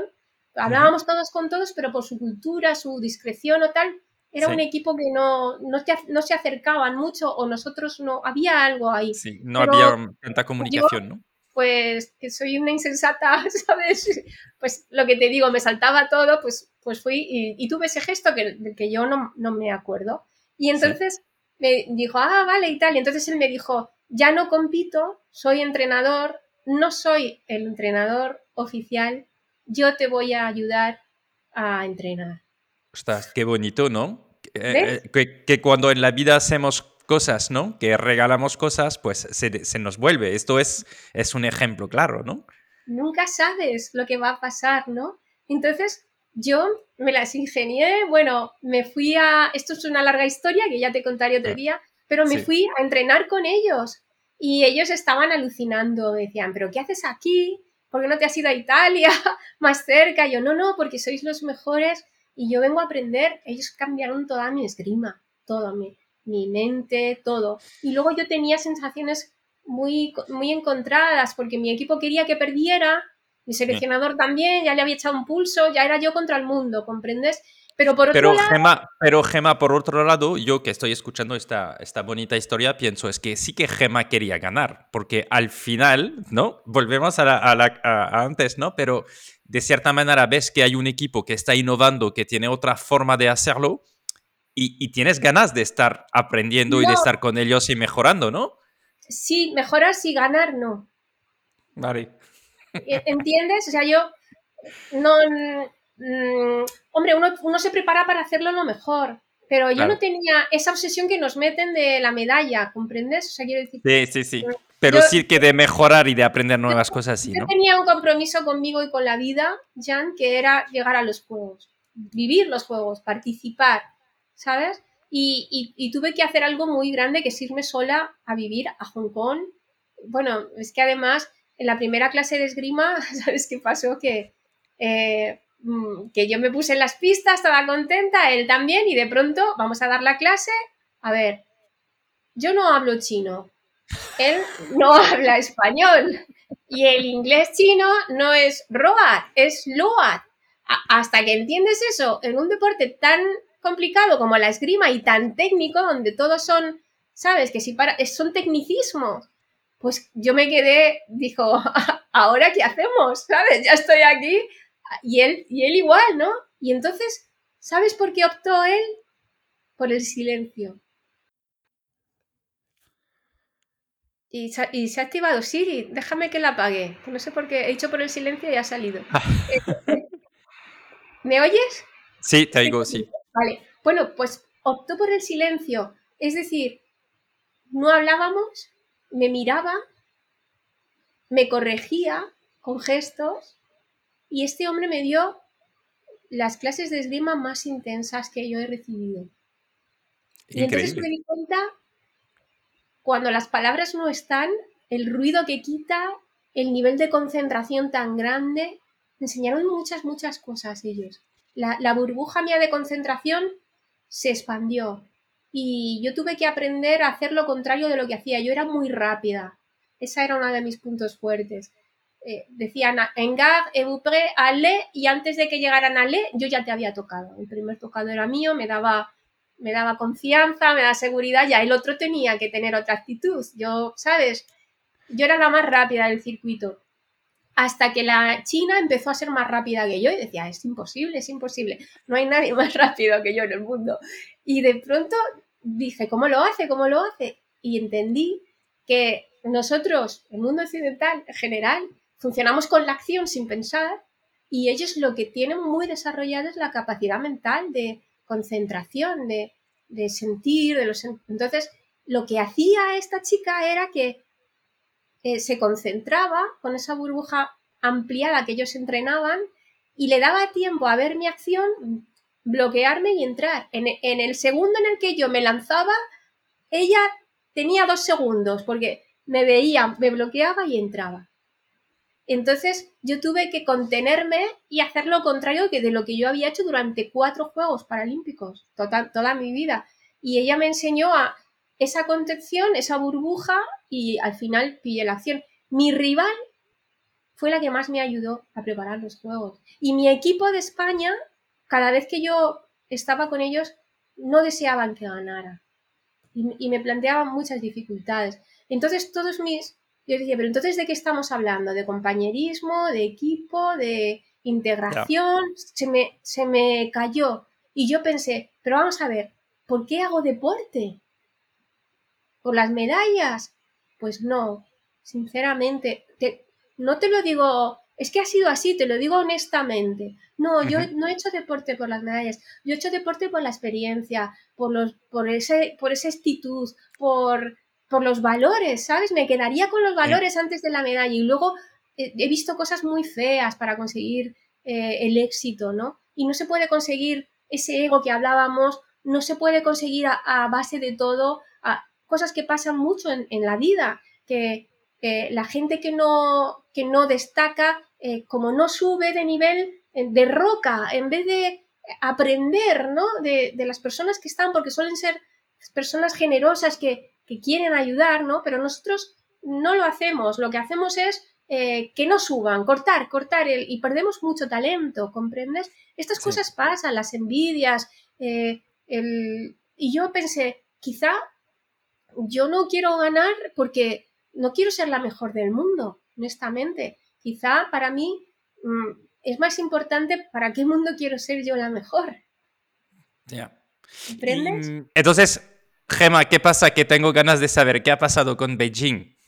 Pues mira, con Beijing eh, ha ocurrido que eh, pasaron muchas cosas, ¿no? Muchas, muchos obstáculos que tuve que salvar, em, pero finalmente eh, logré la clasificación, ¿vale? Entonces, quedé por encima del puesto 12, llamé a mi seleccionador, le dije, hola, ya podemos hablar, y mi selección me dijo, no te creas que vas a ir, no vas a ir, me dijo. Y yo, pero si estoy entre las 12 mejores. Y entonces, como vi que no, que no avanzaba, me fui a hablar con el director del Comité Paralímpico, Alberto Jofre, que siempre se lo agradeceré, me recibió, me le dije, mira, es que me ha pasado esto, o sea, cuando ya no puedes con tu superior, tienes que escalar. Si realmente quieres algo, tú tienes que escalar y conseguir lo que quieres. Entonces, eh, él me dijo, no, no, pero si esto es muy fácil, o da o no das. Entonces se puso a hacer los números, campeonato total. Hombre, pero si da, claro que das, sí, pero si estás clasificada con creces. Digo, no, pues esto. Entonces me dijo, bueno, quédate callada, no estás aquí y tal. Llamó a mi seleccionador, oye, que ha venido Gema a verme, que está preocupada, porque tal, y que le has dicho que no va a ir, pero yo he estado mirando si queda la clasificación. No, no, no sé, yo no le oía lo que, pero veía cambiar su cara. Y decía, no, hombre, pero esto así, pero esto pero este hombre tal, y colgó y me dijo, Gemma, pues no lo tengo tan claro. No. El seleccionador era el presidente de la Internacional, Jan. ¿Vale? Qué politiqueo, ¿no? Y que, o sea, parece bastante increíble, ¿no? De vivir sí, mi historia es muy alucinante. Entonces, claro, salí de allí, ¿qué haces? Bueno, pues otra casualidad de la vida. Hace mucho tiempo en una asociación conocí a, a varias personas había una persona con discapacidad que por circunstancias pues tuvo problemas, le echaron y lo pasó muy mal y yo me dio pena y, no le conocía mucho, pero me fui a tomar un café con él, a escucharle, a atenderle. Eh, pues esta persona me la vuelvo a encontrar y me, dice, Gema, estoy de asesor del Consejo de la, de la Discapacidad con el ministro tal es la primera vez que hay un asesor de la discapacidad que se crea este cargo.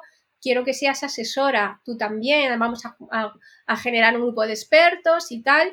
Pues yo le dije que sí, ¿no? Y entonces esta persona, casualidades de la vida, eh, em, Ramiro se llama y, se lo agradeceré siempre. Este sí que fue un angelito que la vida puso en mi vida.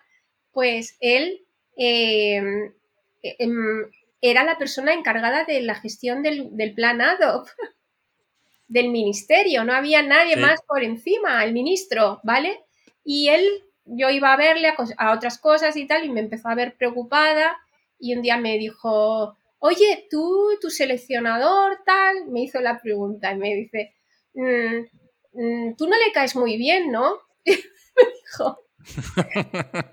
y yo, pues ya le conté la verdad. Digo, no, mira, me pasa esto. Yo no estaba pidiendo nada injusto, o sea, le estaba pidiendo lo que me, lo que me correspondía, Jan. Totalmente, totalmente.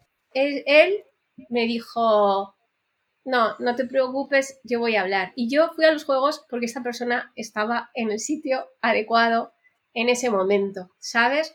Y, y como yo no estaba haciendo nada malo, pues llegué a los juegos. Muy bien. Bueno, cuando llegué a los juegos, porque claro, yo a mi maestro de esgrima, José Luis Álvarez, primero le pregunté, José, eh, ¿te parece bien que me vaya a estudiar, que me vaya a entrenar a China, tal? Pues claro, es mi maestro, me dijo, es lo mejor que puedes hacer, es que ya solo la experiencia te va, te va a contar mucho. Y yo le dije, bueno, si yo llego, te prometo que te pago el billete y te vienes conmigo. Y así lo hice. Pero mi, eh, cuando empecé a entrenar, ¿me puedo enrollar un poco y contarte algo? Algo más. Mira. Pero me, gustaría también que hablemos de tu proyecto, ¿vale? Por eso me quería guardar un poco de tiempo. Pues pero así que. De, Beijing. Entonces. bueno, yo, como te digo, mi, mi rival, Chen, Agnes, fue mi mejor amiga. Me cuidó, me enseñó, me lo dio todo. Y mi equipo, fatal, ¿no? Eh, yo, yo ya decía, yo me iba con el equipo chino a, a cantar, a todo, porque me, empezaron a cuidar.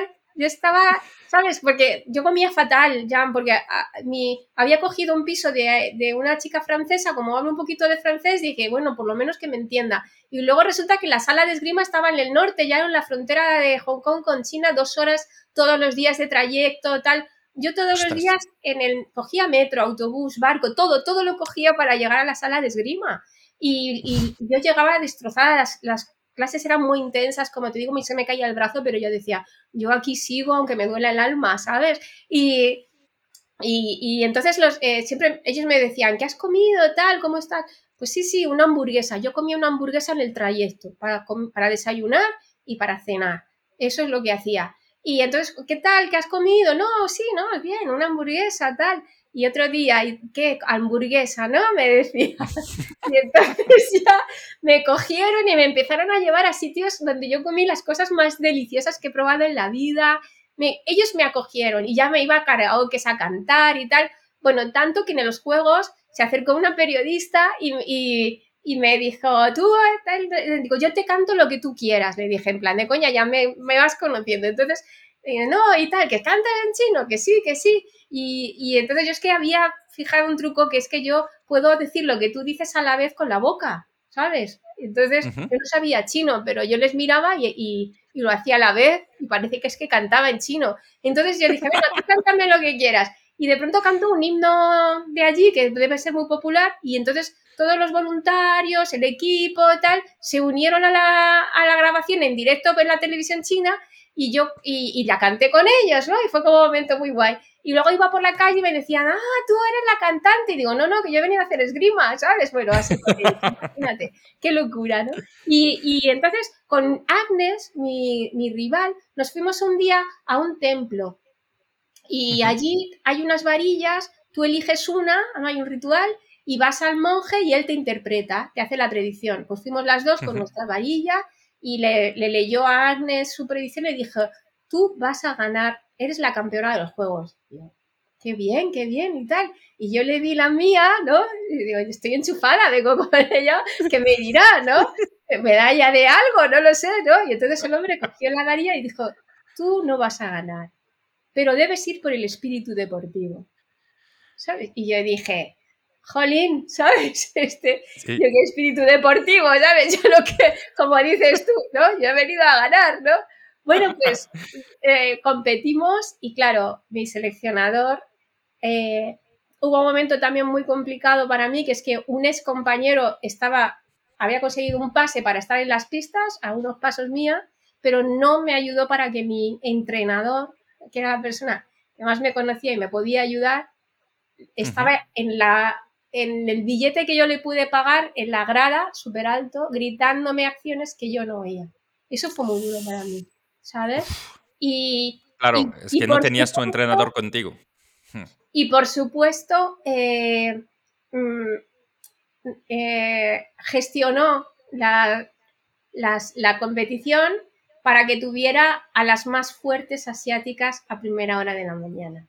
Eso es la muralla china. Eso es insalvable, ¿sabes, Jan? Entonces nos tocó a una europea y a mí, nos miramos y dijimos a morir con honor, porque no nos quedaba otra, ¿sabes? Entonces, bueno, cuando mm, tuve que, que, el asalto con Agnes, pues yo le dije, sí, sí, gracias por todo lo que me has enseñado y te deseo lo mejor, ¿sabes? Y nos fundimos en un abrazo, ¿sabes? Y, y ya está, y yo no, no pude ganar, pero es verdad que muchas veces lo importante, como te digo, es que ganar fue lo de menos. Es que tú sabes la experiencia para mí, cambié mi estima, conocí otra cultura, llegué a los ¿no? O sea, el día que yo me estaba entre las mejores del mundo, gracias a mi maestro, a, las enseñanzas del equipo chino, eh, yo me di un homenaje, dije, me voy a regalar porque a mí nadie me va a felicitar, en mi seleccionador menos, ¿sabes? Pero ese día yo dije, qué grande. Es que yo me dije a mí misma, qué grande lo que he hecho, ¿sabes? ¿Qué, fuerza de voluntad, ¿no? Tienes. O sea, es, parece algo como una motivación, ¿no? No, soy muy cabezona. Gracias por decirlo así. Pero no me rindo, es verdad. No, no, no me rindo cuando estoy convencida. Es que cuando uno quiere algo en la vida, nadie te puede apartar. Bueno, ha habido algo, yo te hablo todo esto de mi seleccionador, pero ha sido una persona muy importante en mi vida, ¿sabes? Eh, y le agradezco que esto, porque ocupó la figura de mi padre y fue el resorte para que yo eh, realmente pusiera todo en el asador. Si no lo hubiera hecho y no me lo hubiera puesto difícil, igual me hubiera rendido. Yo las cosas fáciles las abandono, las difíciles... Sí, sí lo veo. Entonces, que quiero que hablemos de tu proyecto, de subir a la montaña. Eh, bueno, escucha, entonces, una persona viene y me dijo que sepas que tu seleccionador ha hablado con el equipo masculino y les ha dicho, ¿veis a Gema? Eso es una deportista. Y yo dije, jo, qué bien, pero me lo podía haber dejado un poquito más fácil. Sí, total. pero yo ya llegué a mi casa, solté la, la saca de esgrima, la tiré directamente y no la volví a abrir en años. Me, tardé años en abrir la saca porque me, me, encanta mi deporte, yo creo que lo notas, pero la gestión que de todo lo que me pasó, no, no quería volver a pasarlo tan mal, ¿comprendes? Entonces empecé a pensar, ¿qué hago con mi vida? Pues como yo había estudiado la carrera a la vez que es, e, eso, eso, es verdad también en que no lo hablamos tanto, pero que cuando tú te dedicas tanto a tu deporte, ¿no? Que estás, que te enfocas, que focalizas en, en deporte, entrenar, competir, y que un día se para, debe ser un momento difícil, ¿no? De decir, oye, ¿y qué hago, qué hago ahora, no? Eh, es un duelo, es uno de los duelos más fuertes para un deportista. Eh, una parte de ti muere. Claro. Y, luego es muy injusto, Jan, porque fíjate, la mujer que ha conquistado el mercado laboral y, somos valoradas profesionalmente, si eres deportista, cuando tú acabas la práctica deportiva, eh, no eres nada, ¿sabes? Quiero decir, tú en tu trabajo vas adquiriendo experiencia, currículum, tal. Cuando eres deportista y ganas medallas, te quieren los sponsors, te quieren los medios, te quiere todo el mundo. Pero cuando sí, hay, que, hay, que, hay que reinventarse, pero sí que tienes, tienes muchas cosas que has aprendido que puedes transmitir, ¿no? Que, que creo que... ¿Sabes qué tienes? No tienes las medallas. No las tienes. Sí, es verdad. No, ¿sabes qué tienes? La esencia, los valores, entonces yo pensé, si estos valores, el esfuerzo, el sacrificio, la constancia, la resiliencia, me han ayudado a llegar hasta aquí, si yo los trasvaso a otro recipiente, también me tienen que ayudar a llegar donde quiera.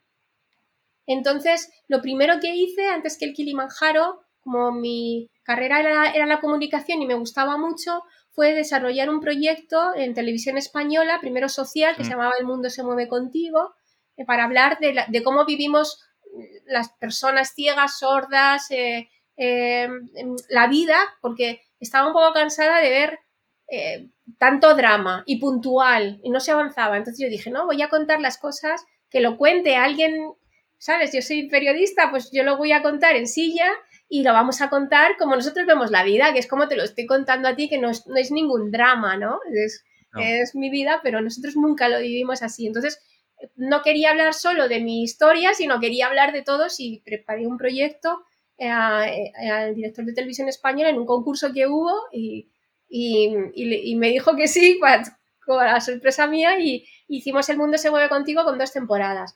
Y como ya estaba allí y se acercaban los Juegos de Londres, yo pensé, oh, estoy en la tele, los Juegos Paralímpicos, nosotros siempre llegábamos, mi generación, yo tengo la suerte de participar de formar parte de una generación de los 100 medallistas. Es que nosotros hacíamos 100 medallas en los Juegos de Barcelona, en los de Atlanta, en los de Sydney. Ahora no sé por cuántas vamos, ¿sabes? Pero esto no se va a repetir. Yo creo que no está valorado suficientemente. Entonces, eh, nosotros llegábamos, se, se daban 5 o 10 minutos de madrugada y tu familia, tus amigos, ¿qué habéis hecho? ¿Pero cómo que hemos hecho? Pues los quintos del mundo, pues, o no sé, los segundos hasta que nos superó Australia, eh, eh, Estados Unidos cuando estábamos en Australia. Pero no os habéis enterado de nada, no, era imposible. Estaban encallados el Comité Paralímpico y, y Televisión Española y no las negociaciones que yo estaba, porque estaba formada parte de la asamblea, no, eso estaba encallado. Entonces yo dije, yo estoy aquí, ¿sabes? Estoy en el sitio eh, y a veces las personas consiguen más que las instituciones que dan pasos como de dinosaurio, cuesta mucha y mucha burocracia. Entonces yo le eché valor, me fui a hablar con el director de deportes de Televisión Española. Este señor fue muy, muy, muy majo, muy amable, fue Gómez Acebo. No, no, no, me conocía, pero me recibió. Yo le dije, hola, soy deportista paralímpica, tengo este, eh, mi carrera en la comunicación, tengo este proyecto y quería presentároslo porque creo que es bueno para el Comité Paralímpico, es bueno para televisión y es bueno para mí, porque soy deportista y la comunicación son las cosas que más me gustan. Y el hombre recibió el proyecto, yo se lo expliqué, quiero un programa informativo en prime time, eh, con el mismo tratamiento de los deportistas olímpicos que los paralímpicos, es decir, nada de penas ni de tal, no, resultados, historias, el mismo tratamiento, tal, tal, tal. Lo que yo tenía en mi cabeza, que de hecho todavía tengo el vídeo porque yo le, me hice un piloto a mi manera eh, y lo subí a una plataforma y ahí está, ¿no? Pues yo se lo enseñé, tal, se lo, le di el proyecto y él me dijo, el hombre estaba alucinado, claro, de que me colara yo allí y le dijera todo esto y me dijo, no, no, sí, está muy bien, pero claro, esto tú no, esto tiene que ser una productora o, el comité, o, pero tú no. Y yo, ah, bueno, pues muchas gracias por recibirme y tal. Yo salí pensando, yo ya he sembrado, ahora ya que pase lo que tenga que pasar. Y, entonces eh, me llamó al cabo de los meses del Comité Paralímpico, oye, que hemos tenido una reunión con Televisión Española, que nos han contado esto, y digo, ah, pues me suena. ¿sabes? Y entonces ya me focalicé en que eso, digo, me dejáis tal, y entonces me, focalicé en centrarme en que eso saliera adelante. Una semana antes de los juegos yo estaba en el, en el despacho de un directivo que me decía, Gema, mm, no lo vas a conseguir, esto es muy difícil. Y yo le decía, bueno, bueno, ya veremos. Ellos obviamente tuvieron reuniones y también cosas, ¿no? Pero aquí había un problema muy grande económico, esa era la, la base pues yo llamaba a Paloma del Río, eh, a, bueno, yo di, la, yo di la lata, no sabes cómo di la lata. Entonces, al final me recibieron y, todo, bueno, mm, mm, me hicieron un contrato como invitada, o sea, yo ocurre muchísimo, eh, creo que no, no, fue justo, porque encima hay una ley que dice que un porcentaje está destinado a la LISMI a personas con discapacidad, el proyecto lo estaba también promoviendo y tal, pero bueno, fue, fue esa la circunstancia.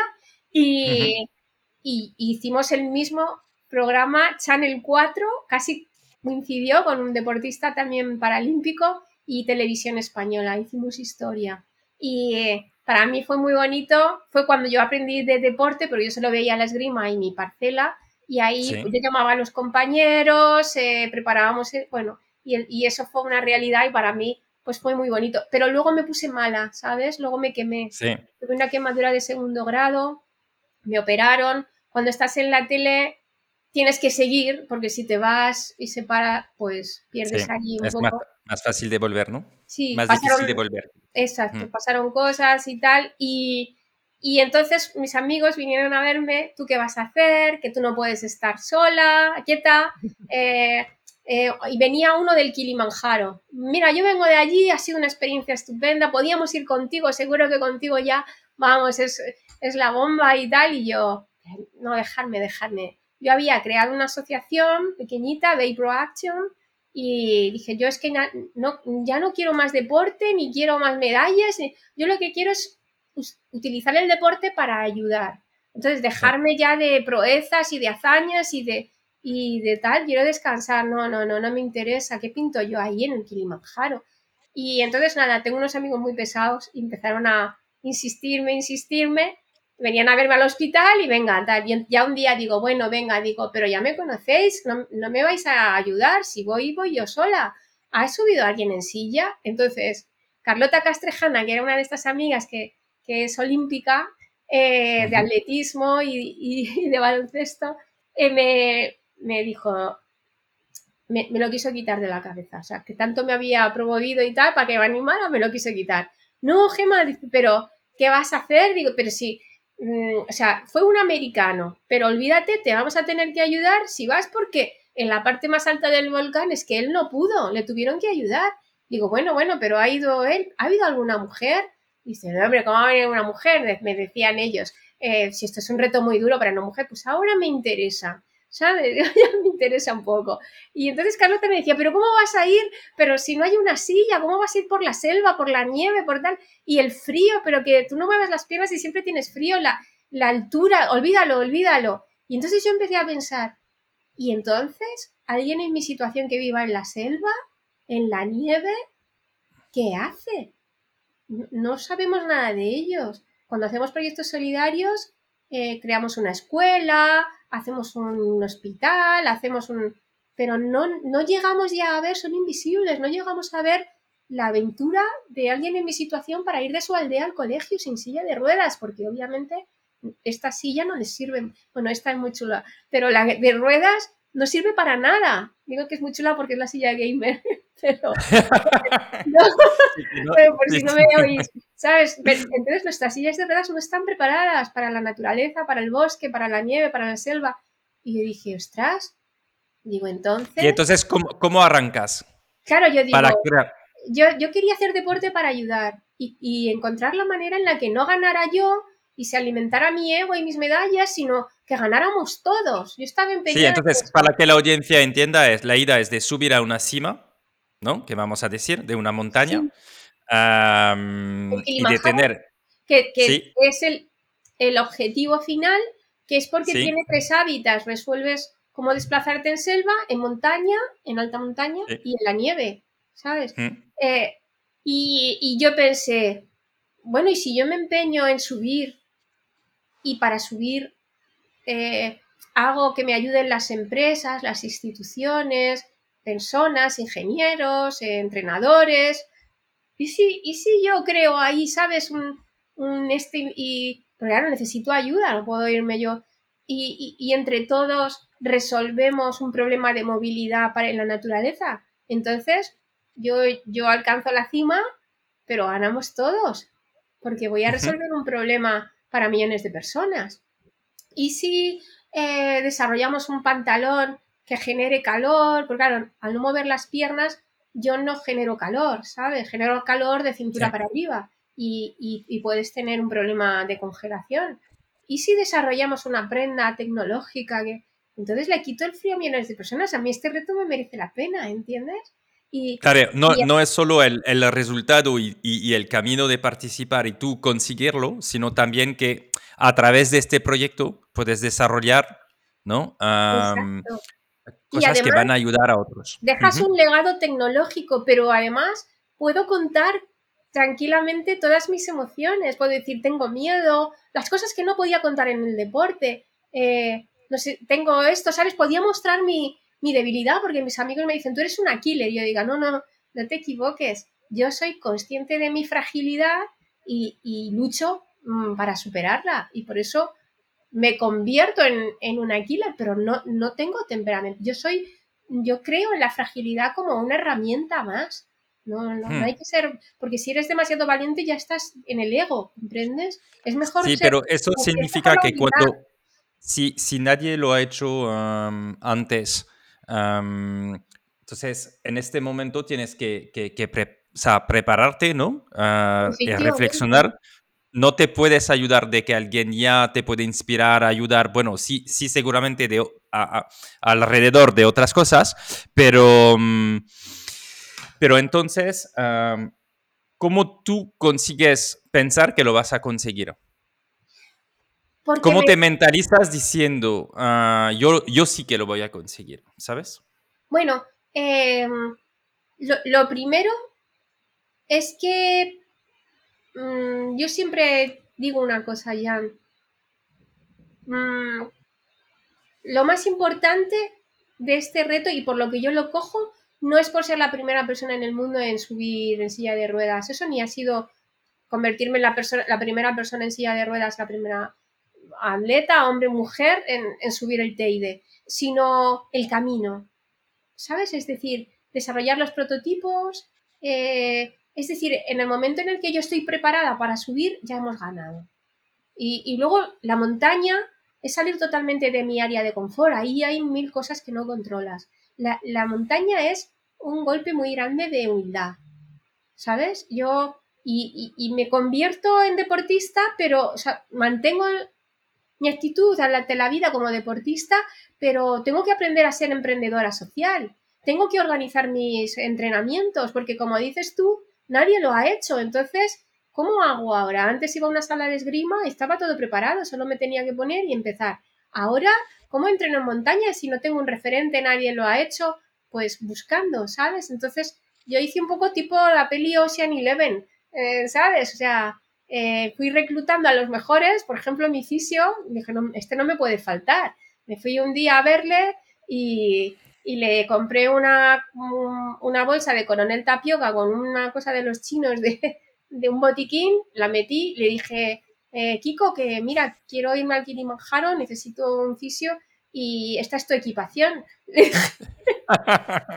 y Kiko que me conoce, bueno, súper majo, y me dijo, yo me voy contigo donde tú quieras, ¿sabes? Kiko, Pepa, eh, entrenadores, bueno, y, mucha gente así, ¿sabes? Entonces, ¿qué ha ocurrido? Pues yo he creado una plataforma colaborativa donde la gente me ayuda, porque el fin, lo importante de este reto no es que yo llegue a la cima, es todo lo que podamos ir consiguiendo para los demás, que vamos a ganar todos en el mismo momento en el que empezamos. Y luego motivacionalmente es muy potente porque, a ver, lo que yo digo, si yo subo con todo lo que tengo encima, entonces eh, lo importante no es que yo suba, es que no hay excusas. Todos, tú, todos los que me estéis escuchando, todos, todas y todes, todos podemos alcanzar nuestras cimas, ¿comprendes? Porque se trata de lo que he hecho siempre en mi vida. Tuve el accidente, la vida me colocó muy pronto entre la espada y la pared, pero me ha dado un arma muy potente para alcanzar mis sueños. Entonces, si tú canalizas, no es lo que pasa, es tu actitud ante lo que pasa. Y, yo creo que lo más importante es conseguir nuestros sueños. Bueno, luego, preparando el TID, mi, mi doctora deportiva dice, Gemma, que te haces todas las pruebas, estás pendiente del equipo, jolín, tómate un tiempo para ti y hazte también esto, que es que lo, lo vas dejando, dejando y también es importante, venga, ve, y ya tenemos el checklist y ya lo tenemos todo. Tal que voy, me hago la revisión y cuando voy a por las pruebas me dice la doctora, tienes cáncer de mama. Y yo, ¿cómo? Y me dice, sí. Y digo, ah, bueno, vale, vale, pero mm, me puedo ir al Kilimanjaro, ¿no? Digo, o sea, me, me operaréis, tal, yo que tengo mucho hospital, digo, me operaréis, tal, ahora a ver cuánto tiempo tengo que hablar con el equipo porque tenemos programada la cima y tal. Y me dice, no, no, no, olvídate. Bueno, la doctora flipó, dice, esto no me había pasado nunca. Normalmente la gente llora, entra en sol, tenemos que reanimar, pero nunca me habían dicho, se reía la mujer, nunca me habían dicho que se quería ir al Kilimanjaro. Pero vamos, olvídate, es que no vas a tener, no es unos meses, es que durante al menos un año no vas a tener fuerzas más que para ti. Y yo, bueno, se lo dije a dos personas del equipo que había conformado. Eh, Alejandro Blanco me dice, pero, pero ¿habéis hecho el prototipo este? ¿Y, mujeres y deportistas? Me, dice, mira, Gemma, si te vas a los Juegos de Río, yo te apadrino esto. Pues yo cogí a los ingenieros, a los que me habían ayudado y dije, como sea, reúno el dinero y nos vamos a Río. Y yo me fui a Río, le hablé con la doctora y dije, bueno, bueno, pero me tienes que esperar. Y dice, ¿cómo que te, no, no, tenemos que operarte enseguida y tal, porque hay que ver exactamente. Y digo, no, no, digo, mira, mm, si esto, eh, si, si tiene arreglo, yo voy a venir con una energía muy grande, porque vivir los juegos es lo que más me gusta en la vida y a mí me, es esa fuente de energía y, y va a ayudar a la recuperación. Y si este es el final, pues voy a vivir lo que más me gusta, ¿sabes? Y luego ya, pues game over, ¿sabes? Acabamos. Entonces, bueno, la mujer me dijo, bueno, te dejo, pero en cuanto vengas, no, mm, te opero. Y cuando vine, conseguí mi primer sponsor, sponsor que fue la Caixa, para una cima. Entonces yo dije, mira, no me, no, me, no me puedes operar, porque ¿cómo le voy a decir al sponsor que no? Y encima por esto, déjame que hago la cima, te prometo que no voy a hacer mucho esfuerzo. pero ¿cómo tal? Digo, no, no. Entonces yo, bueno, esta mujer súper baja, me fui a hacer, me subí la cima y era una cima pequeñita, pero ya, ya había conseguido y la hice, me volví y entonces ya sí que me dijo, ahora ya. Y entonces, bueno, eh, cambié a la clínica Anderson, me hicieron las pruebas, me operaron, lo pillaron a tiempo. Eh, no me quitaron los ganglios de la axila, que hubiera sido un problema porque tener cáncer de pecho es muy complicado, pero para nosotros, que lo hacemos todo con los brazos, el linfedema eh, era muy, muy difícil. Entonces, bueno, me hicieron una mastectomía y a los meses yo ya estaba recuperada en el gimnasio haciendo dominadas, mi entrenadora diciendo para, para, y, nos subimos al Teide, ¿sabes? Y, yo no lo quería contar y, y de pronto las casualidades estas de la vida que estamos hablando, que que yo participé en la, primera edición de la carrera de la mujer, cuando esto era como una idea muy loca, quién se iba a apuntar, las, todas las carreras eran de hombres, pero yo, lo, yo conocí a Fran, a, eh, a Yoli y, y, me, y, con Carlota, pues estuvimos allí, ¿no? Y de pronto me llaman, oye, mira, es que cada año damos un, un pequeño homenaje a una deportista y a, madrina un poco la carrera, ¿quieres ser tú? Y, me tienes allí en el acto recibiendo un premio eh, tal, en la carrera del cáncer de mama y yo mm, digo, es que no me parece honesto recibir esto y no contarlo. No, no, puedo decir gracias y apoyo mucho. Entonces me abrí y dije, pues mira, me pilláis en este momento, acabo de superar el cáncer de mama y para mí es muy bonito eh, que lo hagáis y tal. Y ahí, bueno, mucha emoción, yo también me emocioné, me emociono todavía cuando lo pienso. Y fíjate qué casualidades, ¿no? Y, hice la... Y ahí fue cuando yo, pues lo conté, ¿sabes? Entonces, ¿qué pasó? Que mucha gente mm, que había, estaba relacionada con el cáncer, porque claro, el cáncer es una palabra muy fuerte, ¿no? Que suena muy mal, que la mm. hemos cargado con... Pero eh, yo pensé, vamos a ver, ¿qué es lo que más peor que me puede pasar? Que me muera, pero es que eso no es malo, ¿sabes? Quiero decir, mm, em, seguro que el cuerpo tiene sus mecanismos para que no sufras, ¿sabes? Eh, a mí no me daba miedo morir, lo que me da pena es no vivir, ¿sabes? Eso sí me da pena porque la vida tiene tantas oportunidades y, y no lo valoramos, vivimos como si no fuéramos a morir nunca, ¿no? Y no valoramos las cosas que son realmente importantes, ¿sabes? El, sí, como sí, yo pero, eh... la, la, familia, la gente que te quiere, y nos llenamos la cabeza de éxito, de nuestros egos, eh, nuestro... y luego eso no vale de nada. Cuando tú te pones malo eh, y te falla la salud, tú vas a un hospital, no tienes nada porque tienes una taquilla, estás desnudo con el culete al aire y te tienen que ayudar hasta para ir al baño. Entonces te das cuenta realmente de quién eres y, lo único que te vas a llevar es esa mochila de experiencias. Las medallas no me las voy a llevar.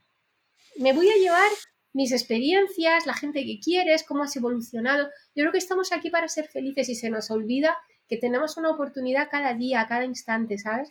Y bueno, subí el pues, con muchas personas de toda mi diversidad, de gente gay, mujeres, eh, de muchas, de 10 nacionalidades, 150 eh, voluntarios, nunca he tenido eso en toda mi carrera deportiva y, bueno, conseguimos esto, luego ha llegado la pandemia, ahora estoy cuidando a mi madre porque es lo que toca, mi madre tiene, muchos problemas físicos y, tiene una enfermedad mental, entonces tengo que cuidarla y, se ha pospuesto, pero como soy un poco inquieta, pues ya me ves... Eh, eh, juego a los videojuegos, me he metido en el metaverso, tengo un grupo que ha sido Sara, nuestro, con nuestra conexión, estoy haciendo el primer podcast en el metaverso, nos vemos allí todos los martes en ILV400, nos podéis buscar en, en, Alt, en Altspace y, y, estoy viendo qué viene, qué viene con la realidad virtual y ¿sabes lo que viene? Lo que yo creo, Jan, viene el control de las emociones, muy fuerte lo que va a venir ahí que es la asignatura que tenemos pendiente. Y yo creo que un salto cuántico en la evolución del ser humano, creo. pues fantástico. Oye, totalmente. Oye, qué, qué episodio ¿no? de, de, motivación, de superación. que a mí me, me, me, ha encantado, la verdad. O sea, me ha encantado esta conversación. Mm, transmites una energía una capacidad, ¿no? De como que no hay límites que se pueden, ah, que, que, que, todo se puede alcanzar. O sea, tienes una historia increíble, Gemma. O sea, que para mí ha sido, ha sido un episodio, pues, de emociones, ¿sabes? De vivir emociones mientras lo estabas contando, porque la verdad es que es esto, ¿no? Es que es, es, es un aprendizaje y una motivación fuera de lo normal lo que tienes. O sea, tienes una capacidad increíble. O sea, no, no tengo muchas más palabras, ¿sabes? muchas gracias, Pero no, ¿sabes? No es lo importante. Lo, importante, ¿sabes qué es? Lo importante es qué vas a hacer tú ahora. ¿Yo? Sí, ¿qué, qué vas a hacer el resto de tu vida? Eso es, eso es lo que importa. Y sí, y, los que nos escuchan se pueden también hacer la pregunta, ¿no? Porque, porque efectivamente es lo que dices, es que nos olvidamos, eh, nos hacemos grandes muchas cosas que, que no son importantes, nos creamos problemas y nos olvidamos de que la vida es una oportunidad para soñar en grande y, ser lo que tú quieras. Y, se puede lograr, porque, y si no lo puedes intentar, que es lo que yo decía, ¿cómo que no puedo? Puedo, claro que puedo. Y, si no, puedo intentarlo, porque quiero ser feliz y ya está, ¿sabes? Y, estoy en paz conmigo misma, no, lo he hecho con valores, no, no, no he dañado, no he, ¿sabes? Solo he querido evolucionar. Y es lo que te digo, no, no me interesa ser la mejor del mundo, para nada. No, lo, no creo que lo sea, aunque un día gane en un campeonato el oro. Eh, que tampoco entiendo por qué el primero gana, el tercero gana y el segundo y el cuarto pierden. Creo que yo cambiaría tantas cosas y, y, y, creo que lo más importante no es ser la mejor del mundo, sino para qué tipo de mundo quiero ser la mejor. Fantástico. Oye, ¿dónde la gente te puede contactar? Si hay eh, gente que quiere en, redes sociales, ¿dónde estás uh, más sí, presente? Pues mm, yo estoy, pero tampoco me obsesiono, porque creo que ahora con las redes hay, eh, ¿sabes? Un poco, yo publico cuando... Pero la gente que te, la gente que te quiere contactar... Mira, mi apellido es muy complicado, Hassenbey, en el equipo me llamaban Westinghouse, Hagendash, pero si ponéis Gema Esgrima Teide, me encontráis porque no hay otra. Y, bueno, pues me podéis encontrar, claro, en Twitter, en Instagram, en, Facebook con el metaverso, en, eh, todo. Y realmente eh, me encontraréis en el metaverso porque yo ya me estoy trasladando para allá, Jan. Pues ahí te vemos. Gemma, muchísimas gracias por, eh, por este episodio, esta conversación. Gracias a ti, ha sido un placer. Un placer, gracias, Gemma. Besos. Espera, espera antes de irte. Has escuchado este episodio de historias de crecimiento hasta el final. Me alegro. Ahora te pido un favor. Compártelo con dos de tus contactos y así me ayudas a alcanzar a más profesionales. Y si te ha gustado, dale inmediatamente 5 estrellas en la plataforma donde le estás escuchando. La verdad es lo que me permite salir mejor en las búsquedas así que cuento contigo. Y para acabar, tanto si quieres formarte o tu equipo en la metodología de Growth con nuestra escuela, growthhackingcourse.io, o si quieres que te acompañemos en tu estrategia digital con nuestra agencia, kimun.io, contáctame por LinkedIn y te ayudaremos a crecer tu negocio. Yo soy Jean-Noël crecemos juntos.